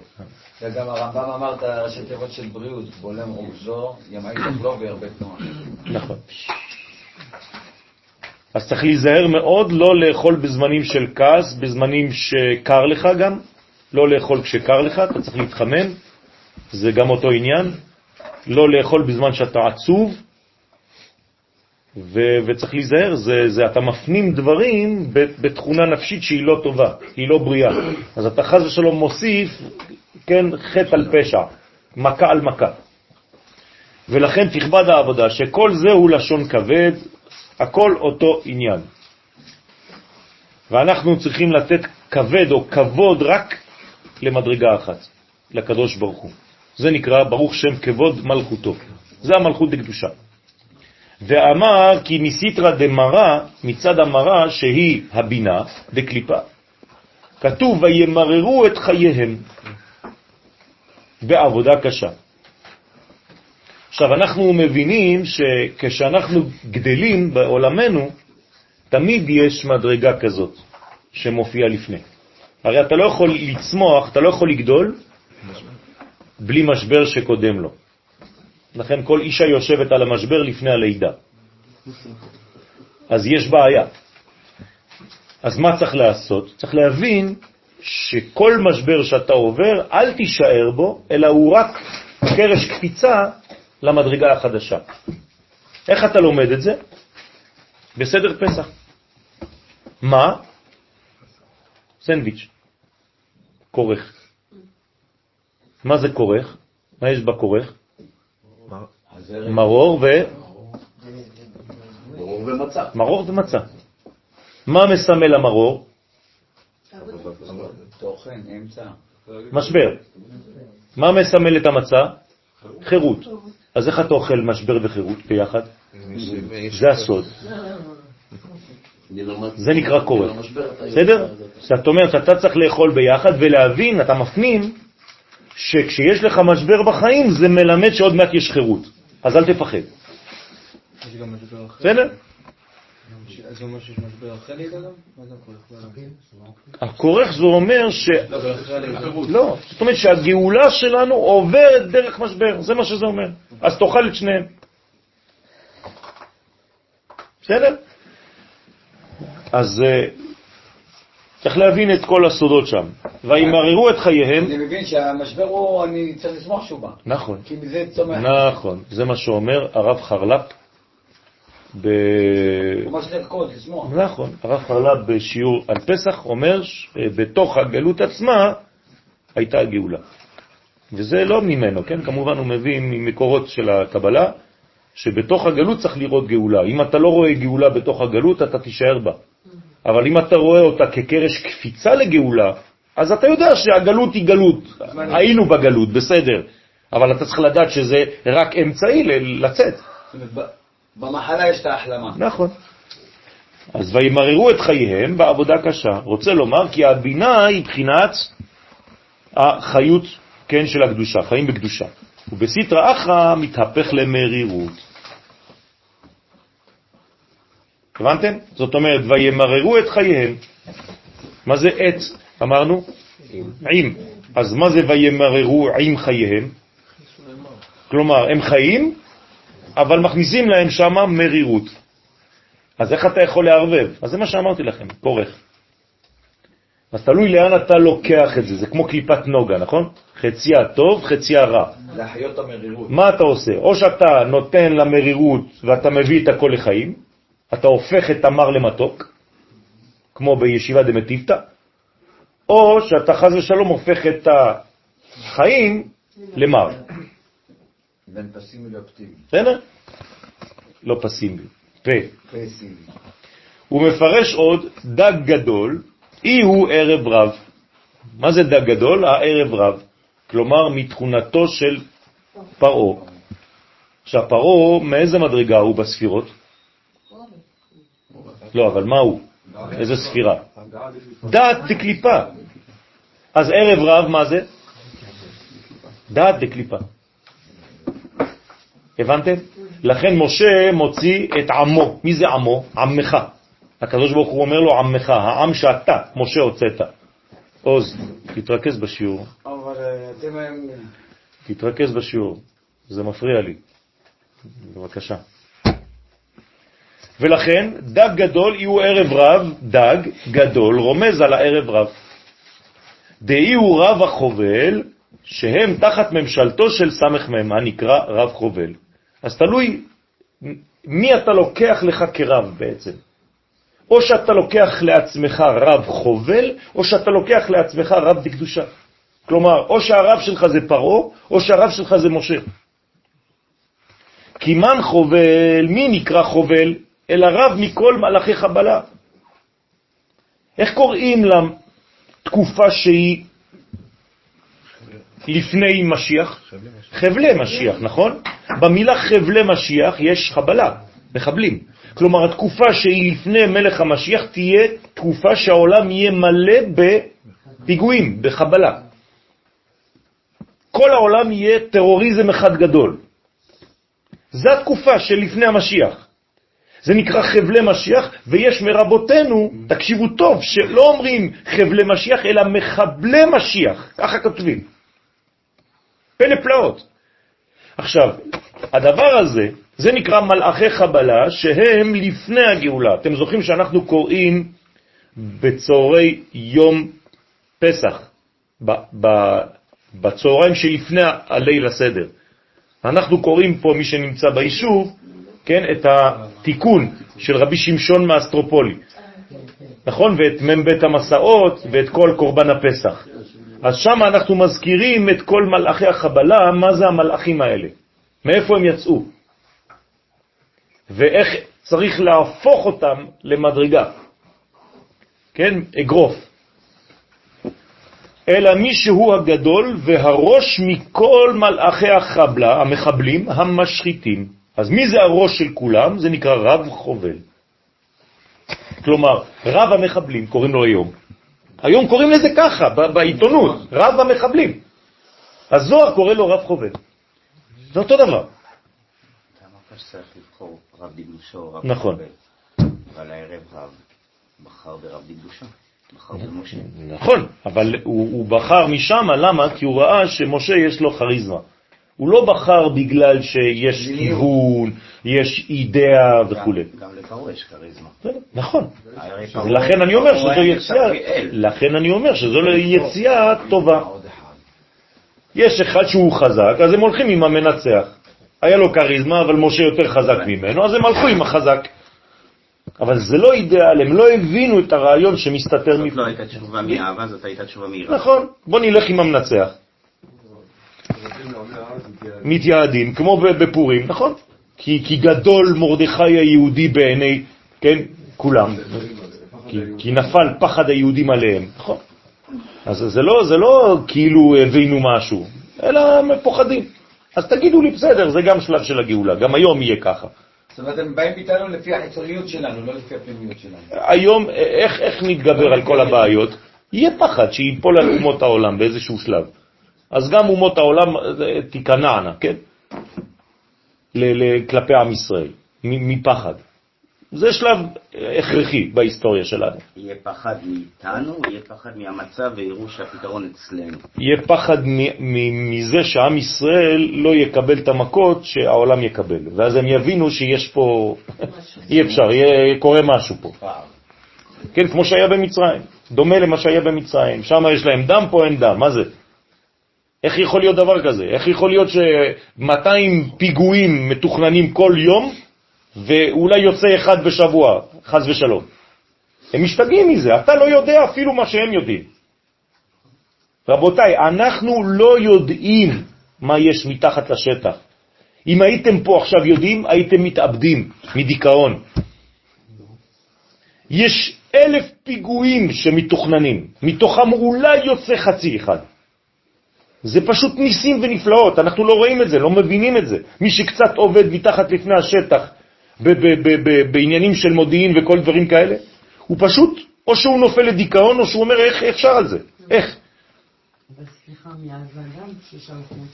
הכל, זה אותו דבר, זה תמיד אותו מנגנון, תמיד אותו מנגנון. כן, בדיוק. והוא הסמך מהם, ועוד יהיו חובל, גם הגוף שלנו אותו דבר, לא ללכת רחוק. אתם יודעים כמה אפשרויות של מחלה יש כל יום? ורוב הזמן אנחנו בריאים. ברוך השם, זה, זה פלא. זה פלא. אם היינו רואים כמה חיידקים אנחנו בולעים כל, כל רגע, לא היינו נושמים בכלל. בכלל זה הפוך, אתה מחזק את המערכת חיסונית. זה מה שאתה, בגלל שיש לנו כוח להפוך אותם. ככל שאתה עם חיידקים אתה מחזק יותר. אז, אז זה פשוט מחשל אותנו. כן? זה מחשל אותנו. זה מחזק אותנו. היום יש שיטה אפילו להפיל בכוונה מוצץ של תינוק לרצפה ולא לנקות אותו. כדי לתת לו הרבה הרבה הרבה חיידקים שיוכל לשלוט עליהם. זה כמו זריקת חיסון, כן, כן. ועוד אי הוא רב חובל, הסמך מם נקרא חובל, ואי הוא חבלה ובת זוגו נקראת חבלה. כן, אז הבת זוג שלו זה חבלה, אז הוא חובל והיא חבלה, כן, כולם מחבלים. אז ערב רב, בנין דלמד יוד. אני לא אומר את השם הזה, כי האריזל אומר לנו שאסור להגיד אותו, ובמיוחד לא בלילה. שזה הזמן של השלטון, אבל ברוך השם, דרך לימוד הזוהר אנחנו מסלקים את כל החיצונים ועוזרים לעם ישראל כאן לסלק אותם. אנחנו לא לומדים בשביל עצמנו, אלא לומדים גם בשביל כל עם ישראל, בשביל החיילים שעכשיו נלחמים, בשביל וכו' וכו'. דרך אגב, יש אה, וואטסאפ שעובר כדי לחזק את החייל שרוצים אה, להכפיש אותו, אז צריך לעודד וללכת לתמוך בכל מה שאפשר כדי לתמוך בחייל הזה. כן. סליחה, מההתחלה דיברת גם על דג ודגה. כן. וזה מפריע לי לשיעור, פס יש לי שאלה פשוטה, תבדקו. יום שישי יש אנשים, כמעט כולם אוכלים דגים. כן. יש עניין עם זה, הוא רצה לבלוע כן. את הקדושה, אז אנחנו ביום שבת אוכלים אותו. אמרנו שדג זה יסוד.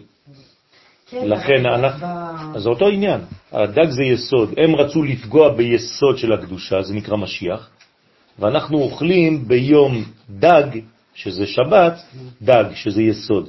למה? כדי להיכנס אל השבת, שיהיה חיבור בין זכר ונקבה דקדושה. אז הדג הוא חשוב כדי שיהיה זיווג בין המדרגות. לכן על פי הקבלה צריך לאכול דג בשלוש הסעודות. כן. המשברים זה קרש קפיצה נכון. אצל אנשים. מה המשמעות שהחיות סובלות? מה זאת אומרת החיות סובלות? תני לי דוגמה. החתול חולה שיש משהו, אנחנו רואים את ההצבעה הזאת ש... זה, זה, דבר, זה דברים לאדם עצמו, שהחתול שלו. לא, לא שלי, לא שלי, של מי, של מי, לא, אתה בא בסוף ורואה. אז יש מדרגות שאם את ראית את הדבר הזה, זה בגלל שזה מדבר אלייך עכשיו. זה סיפור שצריך להגיד לחנה, תלמדי מזה משהו. סליחה? שמץ מנהו. נכון. תמיד זה קשור למי שרואה את הסיטואציה. חז ושלום אדם נוסע ורואה תאונה בכביש, הוא צריך לחשוב למה הוא ראה את התאונה הזאת. לא במקרה. זה לא במקרה.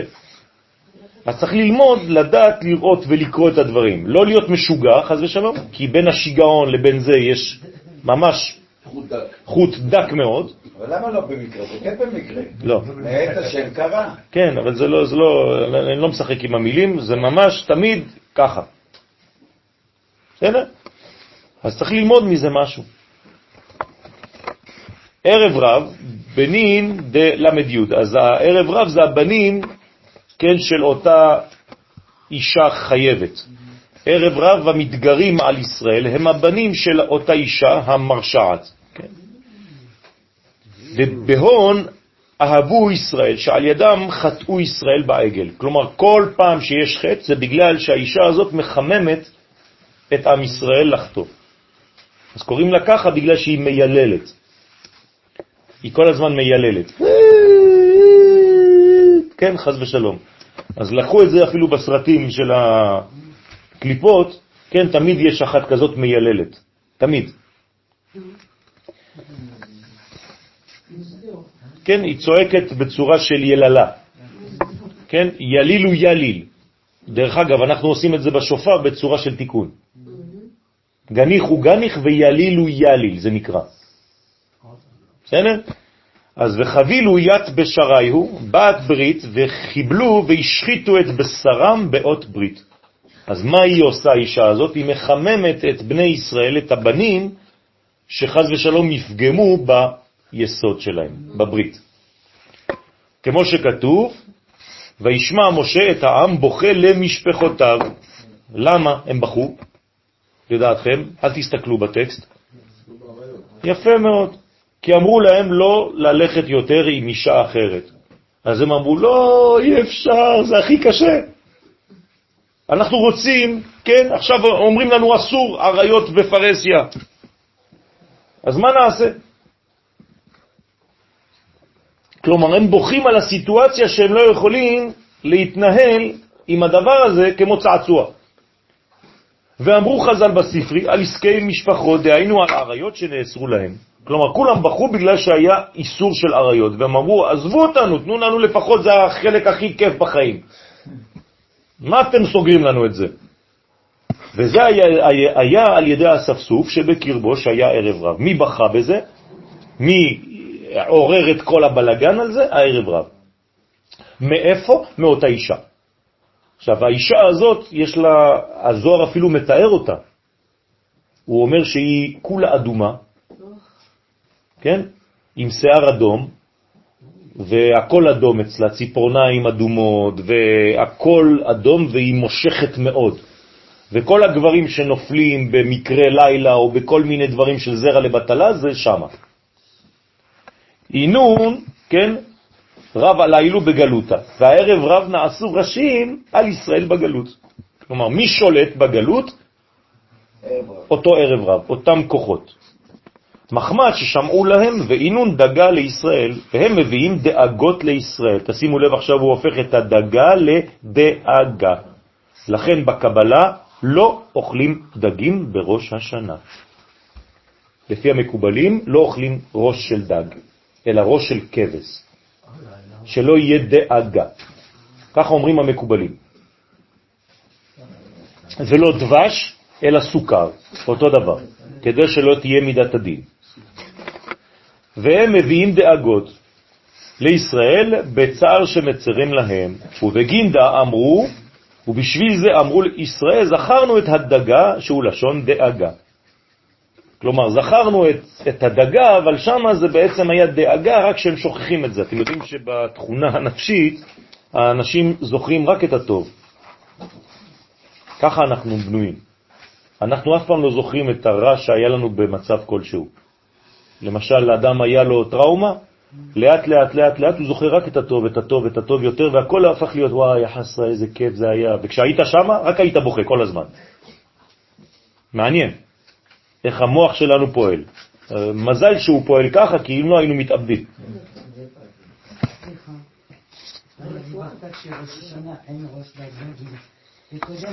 בקבלה.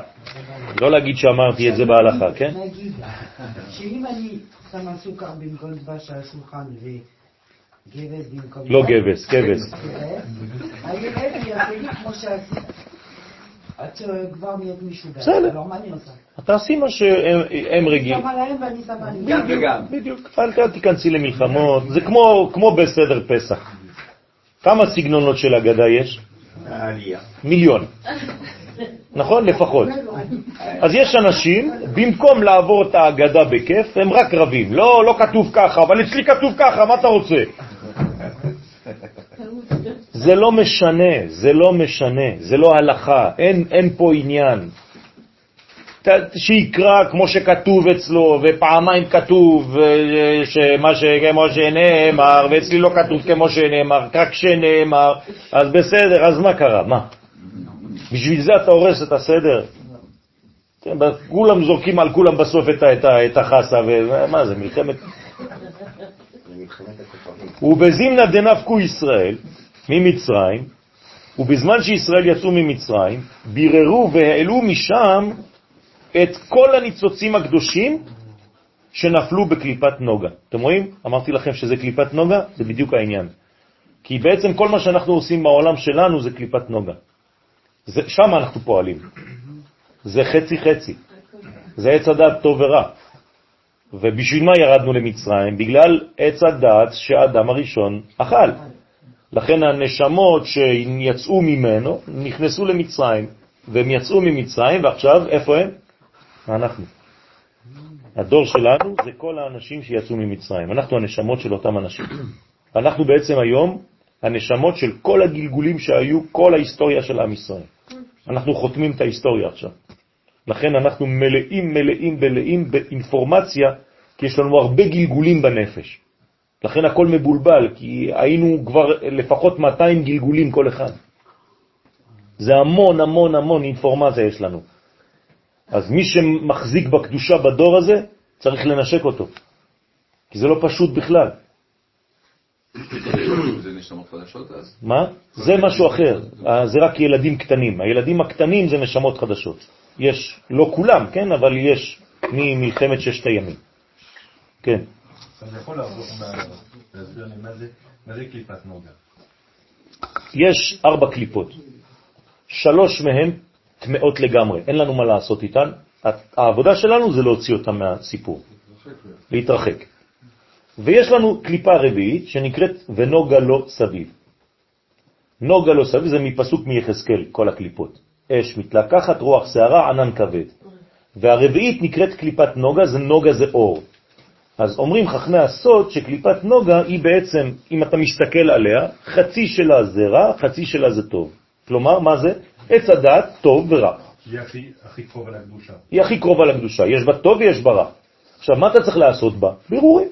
אז כל מה שאתה עושה בחיים שלך, עכשיו החלטת לבוא לשיעור בלילה, נכון? אז עבדת על קליפת נוגה. חלק אמר לך, אל תבוא היום, וחלק אמר לך, תבוא, ואתה מה עשית? הגברת את הקדושה על החלק של החושך, ואמרת, אני בא. אז מה עשתה עכשיו הקליפה? הפכה להיות לקדושה. אז עכשיו כל הקליפה הזאת הפכה להיות אור. הבנת? אם היית מחליט לא לבוא, אז החלק הטוב היה נשאר בחושך. זה בדיוק, אז כל אחד מושך לזה. אז כל רגע בחיים שלך אתה שם, כל רגע בחיים שלך אתה שם. צריך להבין שכל מה שאנחנו עושים זה שם, זה בדבר הזה. כל הזמן זה מלחמה של בירור בקליפה הזאת. כשאתה בא לשיעור, או שאתה נותן שיעורים בלי סוף, אתה מרגיש כל פעם... בוודאי, בוודאי. כל פעם אני... כאילו... נכון, כל יום אני רוצה לבטל את השיעור. נכון, בוודאי, בוודאי, וכל יום אני, אני יכול לחפש כל מיני דברים כדי לא... כן, תירוצים, וזה, וכל מיני דברים, בכל מה שאני עושה בכלל, הכל. לאכול, לא לאכול, לצאת, לא לצאת, לישון עכשיו, לא לישון עכשיו, לא יודע מה. לראות ולא לראות, כן, לשמוע ולא לשמוע. נכון, זה לא תחומה של כל יש אנשים כי הם לא יודעים את העניינים האלה, הם לא, הם, לא, הם לא מודעים לדבר הזה. כשאתה לא מודע, אז אתה רובוט של החיים. אבל כשאתה יודע יותר, אז אתה יודע שהכל עובד ככה. אז כתיל מיניו סגאים, אז הרג הקדוש ברוך הוא מהם הרבה בשלושת ימי אפלה. אז מתי בעצם היה הבירור הגדול של קליפת נוגה? בשלושת ימי החושך. במכת חושך היו שלושה ימים של אפלה, ושם הקדוש ברוך הוא בעצם, אה, זה היה בירור גדול, נכון? מה עשו בני ישראל? ביררו, מה זה ביררו? הלכו אצל השכן המצרי ולקחו משם כלי כסף, כלי זהב ושמלות. כלומר, מה הם עשו? הם לקחו דבר מהקליפה והביאו אותו לקדושה. ומי שלא עשה את זה, הוא מת במכת חושך, כלומר הפך את כל האור שלו לחושך. זאת אומרת שלנו כעם היה לנו אה, ארבע מתוך חמש של רוע בקליפה, נוגה.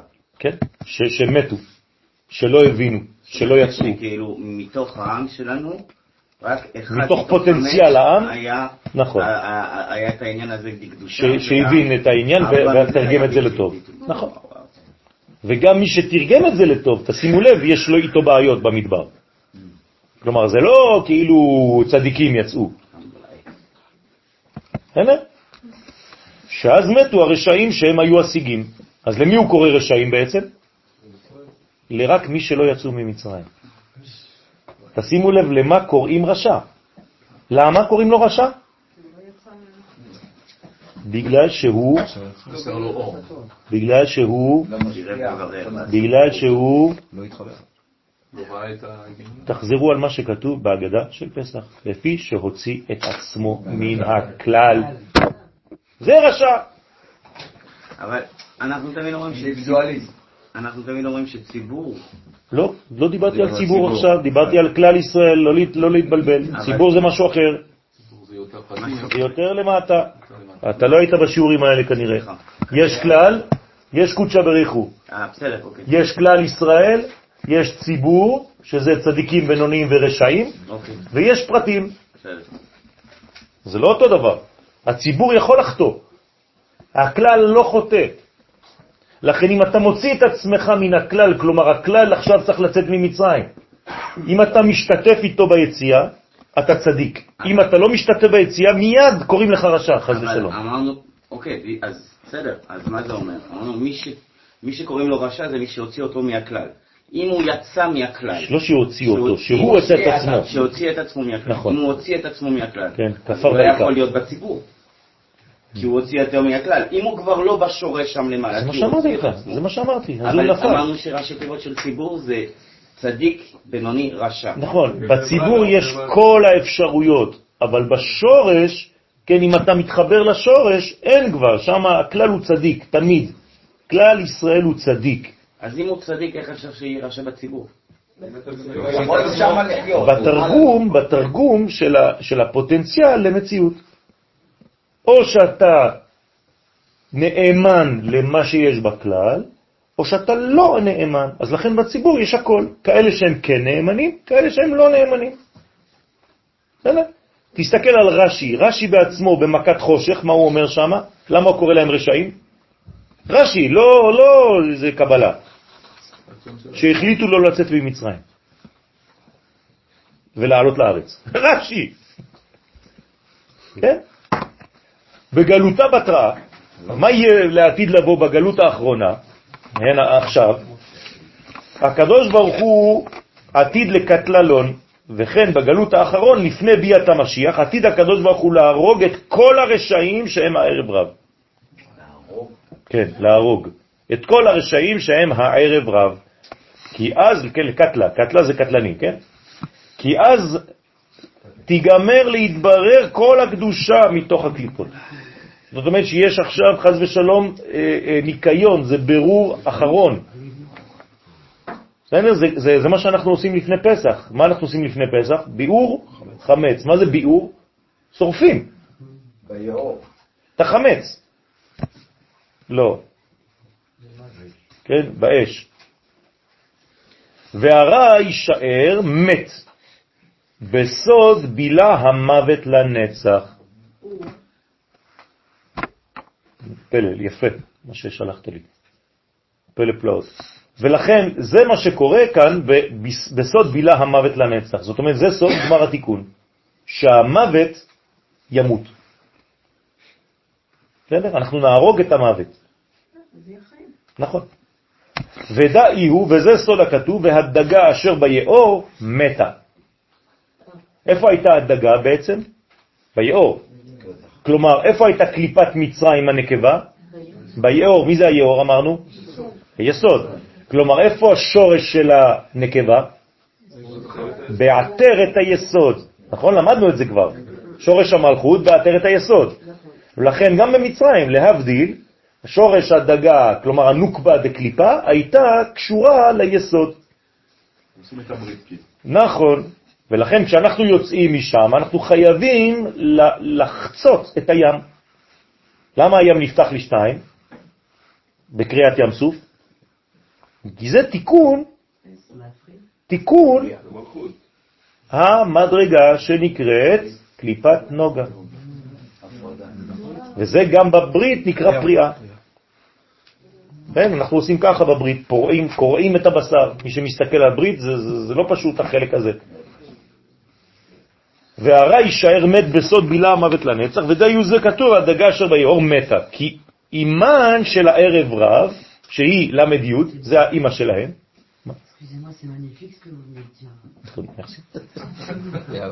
אז אה, הערב רב שהיא הל"י, המרשעת, נקראת דגה. אז זה האימא שלהם. האימא של הקליפה נקראת דגה. בעברית מודרנית, דגה זה פשוט ביטוי למה שיש בים. אבל זה לא נכון, אני הסברתי תמיד, אני נותן לה, בשבת, אני זוכר עוד את השיעור הזה בשבת בבוקר, שאלתי מה זה דגה, אמרו לי, זה, זה הדגים, מה? לא, זה, זה מוות, זה מדרגה של מוות. בסדר? זה קליפה חזקה מאוד, זה דגה. כל פעם שאתם שומעים דגה, כן, אל תגידו למוכר דגים שלכם, יש לכם דגה, חז ושלום. תקנו דגים, לא דגה. הוא בא לרמוז, כן, שגם היא מתה ומתבטלה, מתבטלת. מה שכתוב, ויבאש היאור, מה זה ויבאש? הסריח, נכון? כן? זאת אומרת שיש מדרגה של מים מקולקלים כבר. כשהמים לא זזים, אז אה, מתחילים לפרוח שם כל מיני חיידקים וכל מיני, חז ושלום, אה, בקטריות ולמיניהן. אז אותו דבר זה נקרא ויבאש היאור, מפרש דא אורייתא. תשימו לב מה קורה. דהיינו התורה הנקראת יאור מלשון אור. ואיתמר מה שנאמר ותורה אור. אז מה זאת אומרת שהתורה התייבשה? זה מה שהוא אומר בזוהר. ויבאש היאור. הרי היאור זה יסוד, נכון? יסוד. לאו דווקא יסוד של הקליפה. יאור זה יסוד. עכשיו, האורה נקראת אורייתא. זה אור, נכון? איפה נמצאת התורה? איפה נמצאת התורה? באיזו ספירה נמצאת התורה? בתפארת, נכון? התורה זה תפארת. היא באה ממדרגות עליונות, אבל היא עצמה תפארת, נכון? עכשיו, מאיפה היא מגיעה לעולם הזה? מהיסוד. תמיד. אם אין יסוד, אי אפשר לקבל את התורה מהתפארת. לכן באיזה יום קיבלנו את התורה? שבת. נכון? אבל זה היה יום השישי בסיוון. כלומר, היום השישי זה היה יסוד של השבת. מי זאת השבת? חוכמה. כלומר, קיבלנו את התורה ביסוד דחוכמה. יסוד דאבא. משה. בסדר? לכן, למה כתוב עכשיו שהתורה יבשה? אנחנו לומדים זוהר, נכון? עכשיו, כתוב פה שהיאור אור, רוצה לומר כי התורה סרחת לגביו. התורה התחילה להיות עם ריח מגעיל, ריח מסריח. איך? למה? בעיני הערב רב, תלוי מי מסתכל עליה. זאת אומרת שיש אנשים שהתורה מבחינתם זה סירחון, כן? היא לא, לא, לא נגישה, וזה עוד יותר מרחיק, זה פוחדים ממנה עד כדי גועל, ויש אנשים שהתורה היא דווקא רצון להתקרב אליה, והריח שלה זה ריח של גן עדן. כן, זכה נעשית לו סם חיים, לא זכה נעשית לו סם המוות. מה? תלוי איך הגישה של האדם, לא איזה תורה. התורה היא לא זזה. התורה היא פוטנציאל. איך העבירו לך אותה, זה משהו אחר. איך קיבלת אותה. בסדר? תמיד הכל במקבל. בעיני המתבונן. כמאמר חז"ל בסוף מסכת סוטה, תסתכלו, תראו מה כתוב במסכת סוטה בסוף, בעקבתא דמשיחא, חוכמת סופרים תסרח. הנה. המשנה אומרת במסכת סוטה בסוף, במשנה, שאיך נדע שזה ביאת המשיח, אז החוכמה תסרח, החוכמה של התורה תהיה מסריחה. לא, אמר סופרים, לא... יפה, זה, אותו, זה חוכמת סופרים זה התורה, כן? איך, איך שיפרשו, זה יהיה סירחון. ואיתמר בישראל, אבל בישראל נאמר, כל הבן הילוד היאורה תשליחו. תשימו לב פה, הוא לוקח את כל מה שאמרנו בהפוכה, ואומר, רק בשביל ישראל, כל מי שנולד בן, איפה מכניסים אותו מיד? לתורה, ליאור. זה י' בתוך אור. זה אוויר. כן. אותו דבר. אבל נראה זה נע, זה, כמו זה נופל? כן. זה נהר, נכון. יאור זה לניל. זה הנילוס. בסדר? טוב, אז מה זה אומר ש... שבני ישראל היאורה תשליכוהו? פירוש שימשיכו את כל בן הילוד לאור התורה. זאת אומרת שאנחנו צריכים כל ילד שנולד מעם ישראל להביא אותו לתורה. הנגלות והנסתרות שהם סוד זון. איזה תורה צריך להביא אותו? גם לנגלה וגם לנסתר. צריך ללמד את הילדים שלנו פשט וסוד. את הילדים. זה ברור, אבל מהגן אפשר להתחיל. נכון. המילים של השפה שלנו. נכון. נכון. הזוהר אומר מגיל שש. כן, בהקדמה ל- ל- לפירוש הסולם לזוהר, כתוב מגיל שש. לבנים ובנות. כן, כן. אנחנו, האמת, לבנות עושים את זה בדילול, כן? בצורה שמתאים לבנות. מתאימה לבנות. ביום שישי אני לא זוכרת אה, איזה תחנה בטלוויזיה ראיתי כיתה של ילדים שלומדים תורה, יש להם שאלות שאני רציתי להיות איתם. כן, כן, בגלל שהנשמות הן נשמות גבוהות, זה, זה, זה נשמות שבאו מעולם התוהו, ועכשיו נכנסים לעולם של תיקון. אז השאל, הכי חשוב זה לא תשובות, רבותיי, זה השאלות. לכן בליל הסדר, הכי חשוב זה מה משתנה. זה, זהו. זה, זה הכי חשוב. העיקר לשאול. ברגע שאתה שואל, אתה כבר כלי. כשאתה כלי, אל תדאג, אתה כבר תקבל תשובות. העיקר זה לשאול. מי שלא שואל, צריך לפתוח לו, את פתח לו. בדיוק. זה לכן הכי גרוע מכל הבנים זה מי שלא יודע לשאול. אז את פתח לו. תפתח לו רק שישאל. גם אם אין תשובות עדיין. זה לא הכי חשוב. כי אתה, את התשובות אתה תקבל תוך כדי הליכה בחיים שלך. אבל העיקר זה לשאול. מי שלא שואל זה כבר זלזול, זה כבר לא אכפת לי, כבר, נו, תסיימו כבר, אני, אני רוצה לאכול. לא בחיבור. לכן, הוא מפרש כי אור אי הוא רז, אור בגמטריה זה רז, זה 207, זה אותו דבר. כלומר, אור זה סוד. שבוע שעבר הייתי בשבת חתן, אז כולם מגיעים למלון, בלגן, באיזה, היו מלא אנשים וזה, אז אה, אני בא, לוקח את המפתחות של החדר, היא אומרת לי 207, אני אומר לה, אה, מספר טוב. אז היא מסתכלת עליי בתל אביב, ככה היא אומרת לי, מה, מה זה המספר הזה? אמרתי, אז התחלתי להגיד לה שיעור, רע, זה בסוף, מסכנה שם התבלבלה, ואנשים מחכים עם המפתחות. אז אמרתי, עד עכשיו הייתי זר, מעכשיו נתת לי רז. היא אומרת, טוב, לא הבנתי הרבה, אבל אני שמחה שעשיתי לך טוב. טוב, אז זה אור, רז זה אור, 207. דרך אגב, זה גמטריה אמת, בגמטריה קטנה, כן? שהוא סוד זעירנפין שמספרו רז, אז זעירנפין, המספר שלו זה 207. בסדר? זה, זה הסוד של זעירנפין. 27, זה זך, גם כן.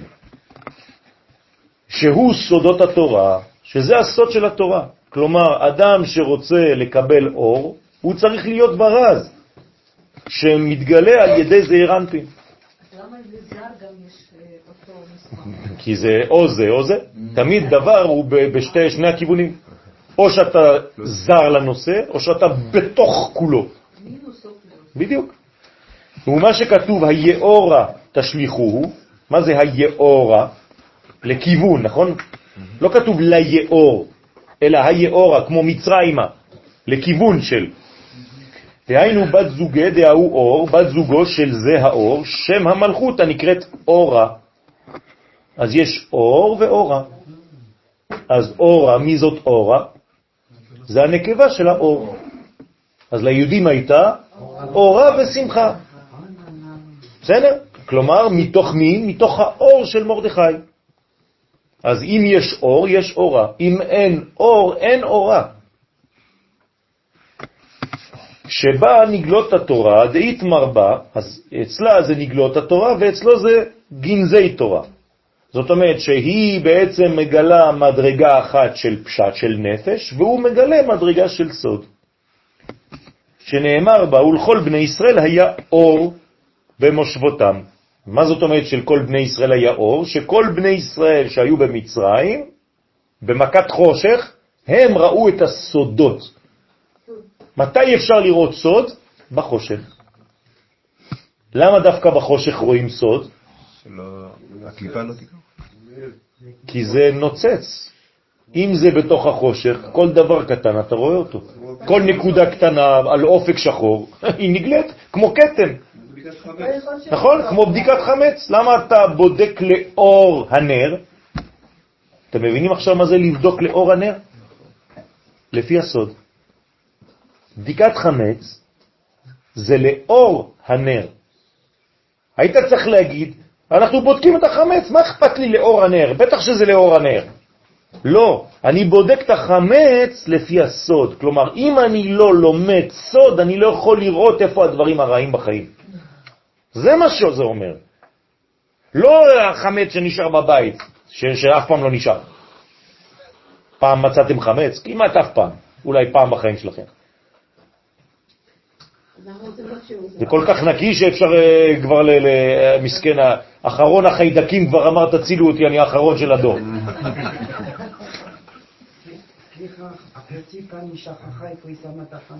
זה משהו אחר, לכן צריך לשים קטנות יותר מכזית. אסור לשים חתיכות יותר גדולות. כי אם אתה שוכח את זה, זה לא חשוב, כי אתה ביטלת את זה גם. גם אם שכחת זה לא חשוב. אבל אם זה יותר מכזית, יש לך כבר אה, בעיה של אה, לא ייראה, בל יימצא ובל ייראה. גנז, גנוז, אור הגנוז. כשיש אה, סמיכות אומרים גנזי, גנזי מרומים, כן? לא, שם זה, זה, אי אפשר לקרוא לגנזי אם זה גנזי לבד. יפה, בגלל שזה יש סמיכות. הבנת? אבל אם הייתי אומר את זה בפשטות, זה הגנזים של המלך. אז קוראים לזה גנזי המלך. או בית גנזי. אוקיי? אז היה אור במושבותם. אז מה זה שהתמרבה לכל בני ישראל היה אור? זאת אומרת, היה אור, היה זרז, היה סוד. איפה? במושבותם. כלומר, רק מי שנמצא בשם ישראל, הוא רואה את הסוד. אנחנו הסוד של העולם. אם עם ישראל לא ילמד סוד, האור לא מגיע לעולם, חז ושלום, וכולם יושבים בחושך, גם ישראל וגם העמים. ואז כולם דופקים עלינו כי אנחנו, הם, הם לא מקבלים את האור, והם צודקים. פירוש האור זעירנפין העיר במלכות, שהיא מושבותם, אז היה אור במושבה. היה אור במושבות, היה אור זכר במושב נקבה, הוא יושב עליה. האור הרז יושב על הפשט. הפשט של התורה זה הבסיס, והאור נמצא בתוכה. זכר בתוך נקבה. בסדר? כגב נדה בגלותה בתרה, אותו דבר בדור האחרון, כן זה בסוף הגלות האחרון, יתגלה האור של רזי התורה. הנה. כלומר, אנחנו לא רוצים להוציא את הקדוש ברוך הוא שקרן. נכון? הרי זה כתוב בזוהר, אז מה צריך לעשות כדי שלא יהיה שקרן? ללמוד. נכון.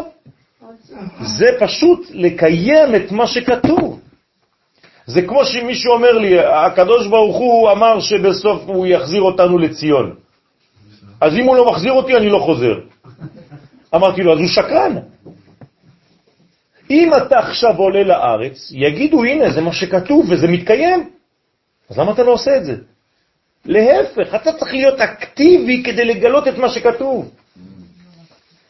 אז אם יש כתוב שאני צריך לגלות את הסודות בסוף הדורות, אז עכשיו אני בגלות האחרונה, אז תתחיל ללמוד חסידות, תתחיל ללמוד קבלה. מה אתה עושה? הוא מפרש כי הזוהר בהוורז, במילה זוהר, תמצא את האותיות הווה רז. כלומר, שם נמצא הרז, שם נמצא הסוד, בזוהר עצמו.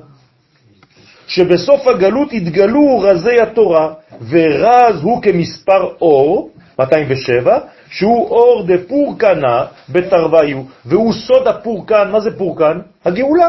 כלומר, איפה גנוזה הגאולה? בלימוד הזוהר.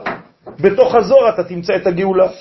כי הזוהר הוא האור שעל ידו תהיה הגאולה האחרונה. הנה. כלומר, בזוהר גנוזה הגאולה, רבותיי, מי שלא פותח זוהר, הוא פשוט מאחר את הגאולה.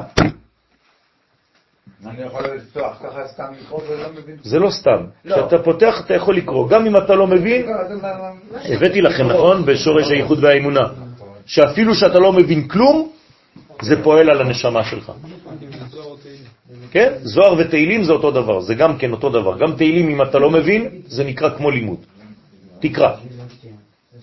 ולכן זה חשוב מאוד שיהיה בכל בית, בכל בית צריך שיהיה זוהר. אפילו זוהר קטן של שלושה כרכים, זה מספיק. כל בית צריך שיהיה לו זוהר. יש זוהר בלשון הקודש, שלושה כרכים, א', ב', ג'. מספיק. אם אין לך אפשרות לקנות אחר, תקנה. זה עולה 60 שקל. שלושת הכרכים, יחד. כלום. זה חשוב מאוד שיהיה בכל בית זוהר. סליחה, שמילאים זוהר בבית צריך לעשות סעודה?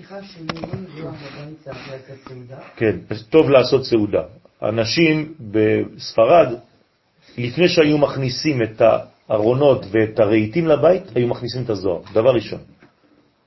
אפילו שלא היו מבינים, אבל הם היו לומדים כל מוצאי שבת, קוראים, גורסים. והיו עושים מסיבה גדולה, כי זה אור שנכנס לבית.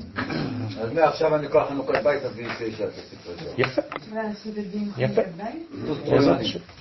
כן, ואז עושים חנוכת בית גם כן. ולכן לקיים את, הגלות, את הגאולה האחרונה, לקיים מה שכתוב, כאמץ אתך מארץ מצרים, אראנו נפלאות. אז מה זה אראנו? זה גם לשון אור. ונפלאות זה נון פלאות. זאת אומרת, הגאולה האחרונה תהיה בזכות הסוד, בזכות הרז, בזכות הזוהר, שהם סודות התורה המכוסים עתה בגלות. במשך אלפיים שנה של הגלות לא גילו את הסודות האלה, ובזמן האחרון חייבים לגלות אותם. כמו שכתוב בתהילים, גל עיניי ואביטה נפלאות מתורתך. אז דוד המלך אומר לנו שאנחנו צריכים כבר לגלות, להוציא את, ה, המסך שיש מול העיניים. ואז בסוף, בסוף הגלות יזכו ישראל ל... ל... ל... ל... למה? ל...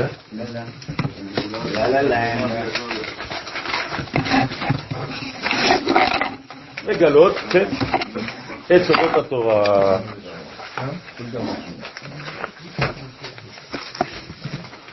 נמשיך עוד קצת. לא מחזירים דפים? תשמרו את הדפים האלה, אני לא צריך אותם, רק תיקחו את החדשים.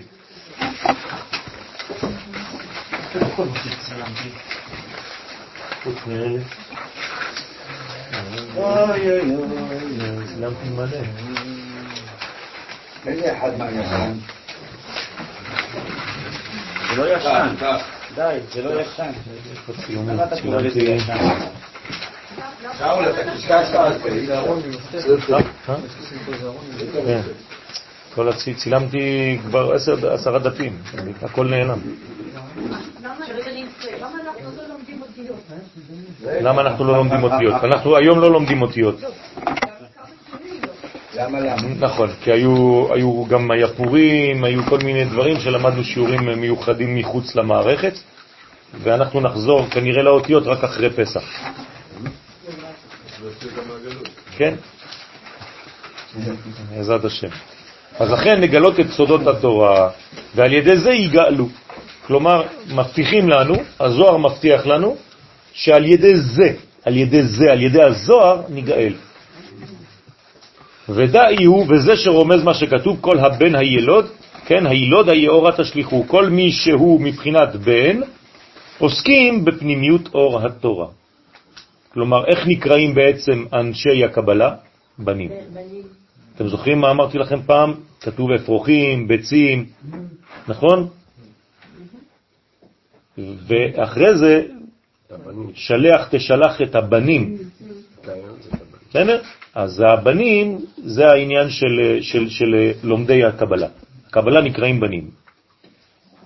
וכל הבת תחיון, וגם מי שאינו מבחינת בן, דהיינו מפני שאינו יכול לחפש או לטפס בגנזי אביו, המלך, בסודות התורה, לכן הוא נקרא בת, אז הבנים זה אלה שלומדים זוהר, הבנות זה מי שלא מסוגל ללמוד, היינו אילן ומשתדלים באורייתא ובעל פה, אלו הם העוסקים רק בתורה שבעל פה, והיא חיותם.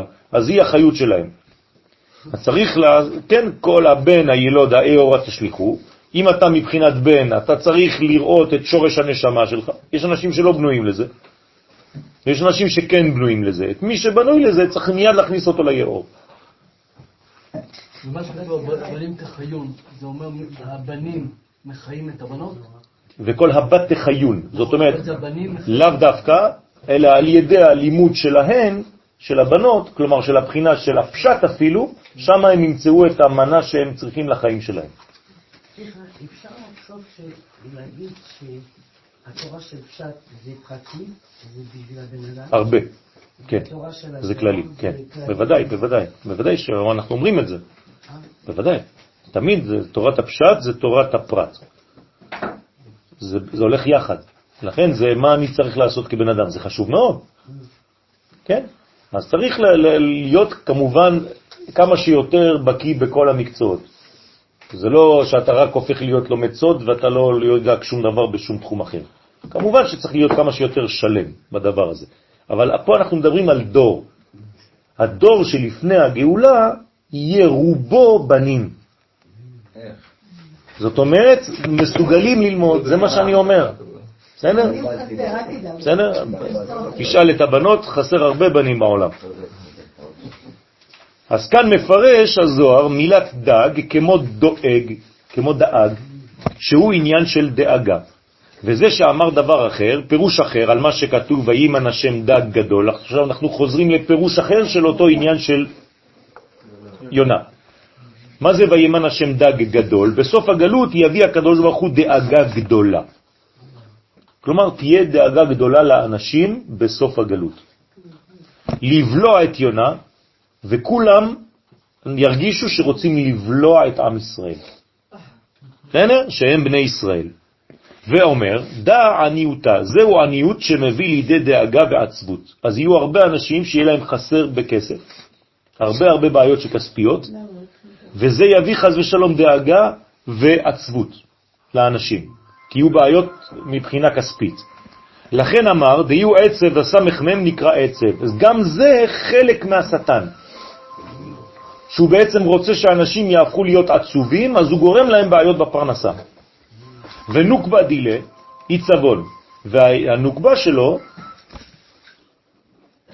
והאישה של העצב נקראת עיצבון, והנקבה שלו, דהיינו בת זוגו, נקראת עיצבון, והם הזון דקליפה, כלומר תהיה מתקפה של זכר ונקבה של הקליפה, עצב ועיצבון, העיקר שהאנשים יהיו עצובים, חז ושלום, שמביאים דאגות ועצבות לישראל על ידי העניות רחמנה ליצלן. אז השם ירחם, זה מדרגה שהמלחמה כזאת של, של קץ הגלות. ועוד, דחור הדג, הזכר שהוא הסמ"ם הנקרא דג, נוקבה הדגה, אתם זוכרים? הנקבה שלו נקראת דגה, כי הוא יותר קשה מהזכר, היא יותר קשה מהזכר. כלומר, הדגה יותר קשה מהדג. האישה, הנקבה, יותר קשה מהגבר. דהו, זהו מה שכתוב, ויתפלל יונה אל השם אלוהיו ממעי הדגה, כמו שהתפללו במצרים, מתוך מצרים, שזה הנקבה. אותו דבר יונה התפלל מתוך הדגה, לא כתוב מתוך הדג. כלומר, מתוך הנקבה של הקליפה. ממי הדגה, דהיינו מכנפה דעניותה. עכשיו, תשימו לב למי הוא התפלל יונה. למי הוא התפלל? לא, למי הוא התפלל? להשם אלוהיו, לא לשם. הבנתם? מה זה אומר שהוא מתפלל לשם אלוהיו? שהוא הבין את מה שהוא עשה. מה הוא עשה? הוא רצה לברוח, נכון? אם הוא, הוא בורח מארץ ישראל, זה מה שהוא עשה, הוא ברח מארץ ישראל. אין לו אלוהים. אז אין לו אלוהים, כתוב, כל מי שגר בחוץ לארץ דומה כמי שאין לו אלוה.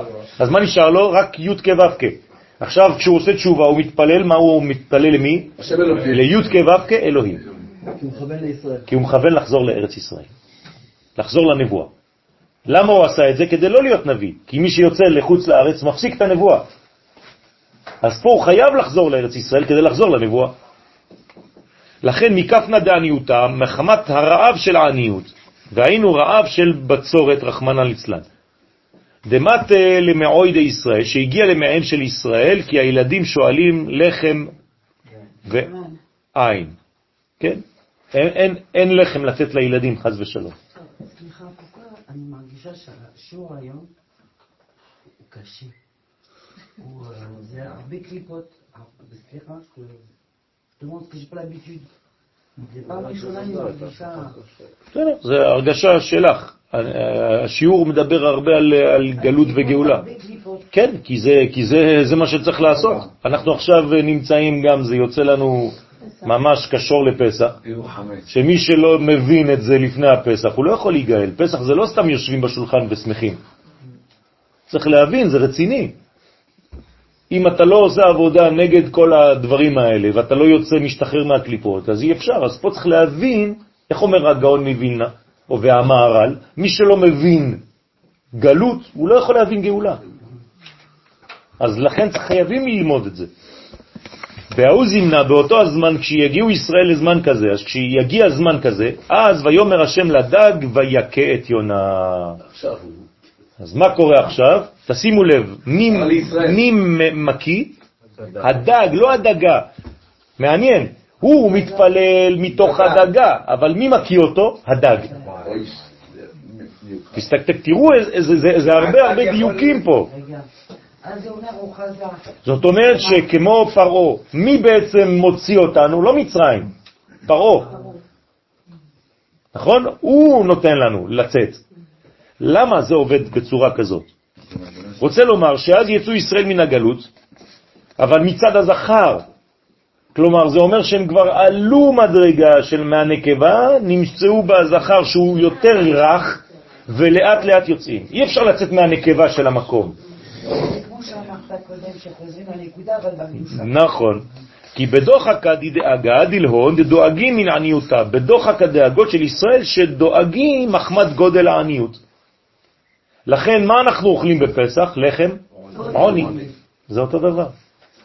כלומר, לחם מצד אחד שעונים עליו דברים הרבה, אבל מצד אחד לחם של עניות. של להזכיר לנו שהיינו עניים בדעת.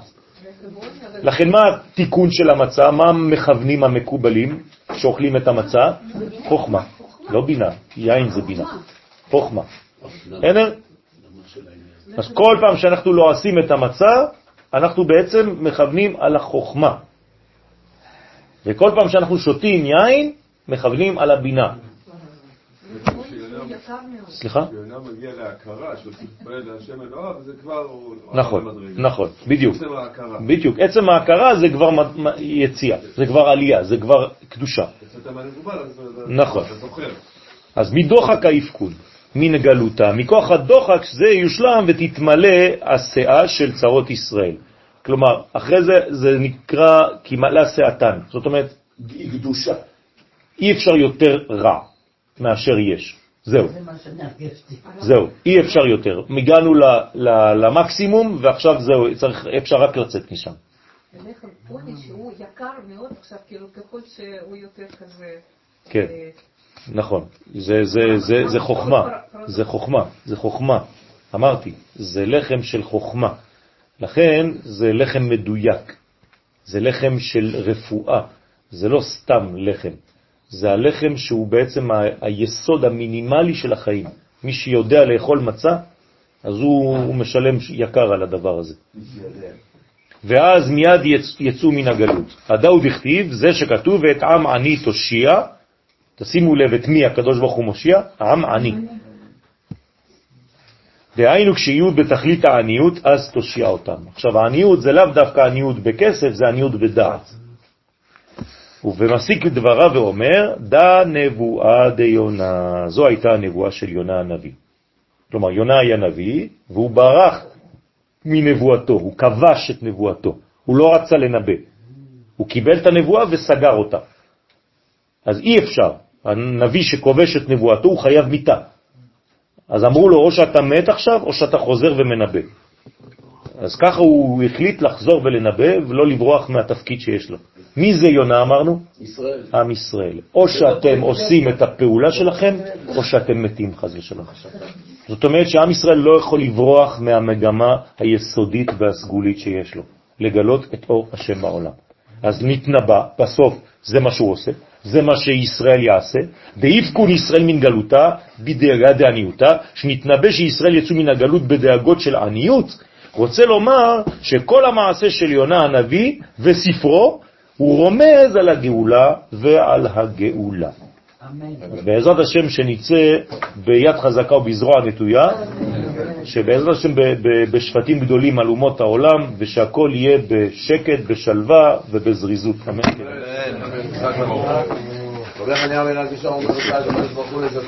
לא, אני לא פה, זה... הכנתי שיעור אחר. כי שם הם לא מסוגלים לקרוא. לא, אין, לא כתבתי אותו.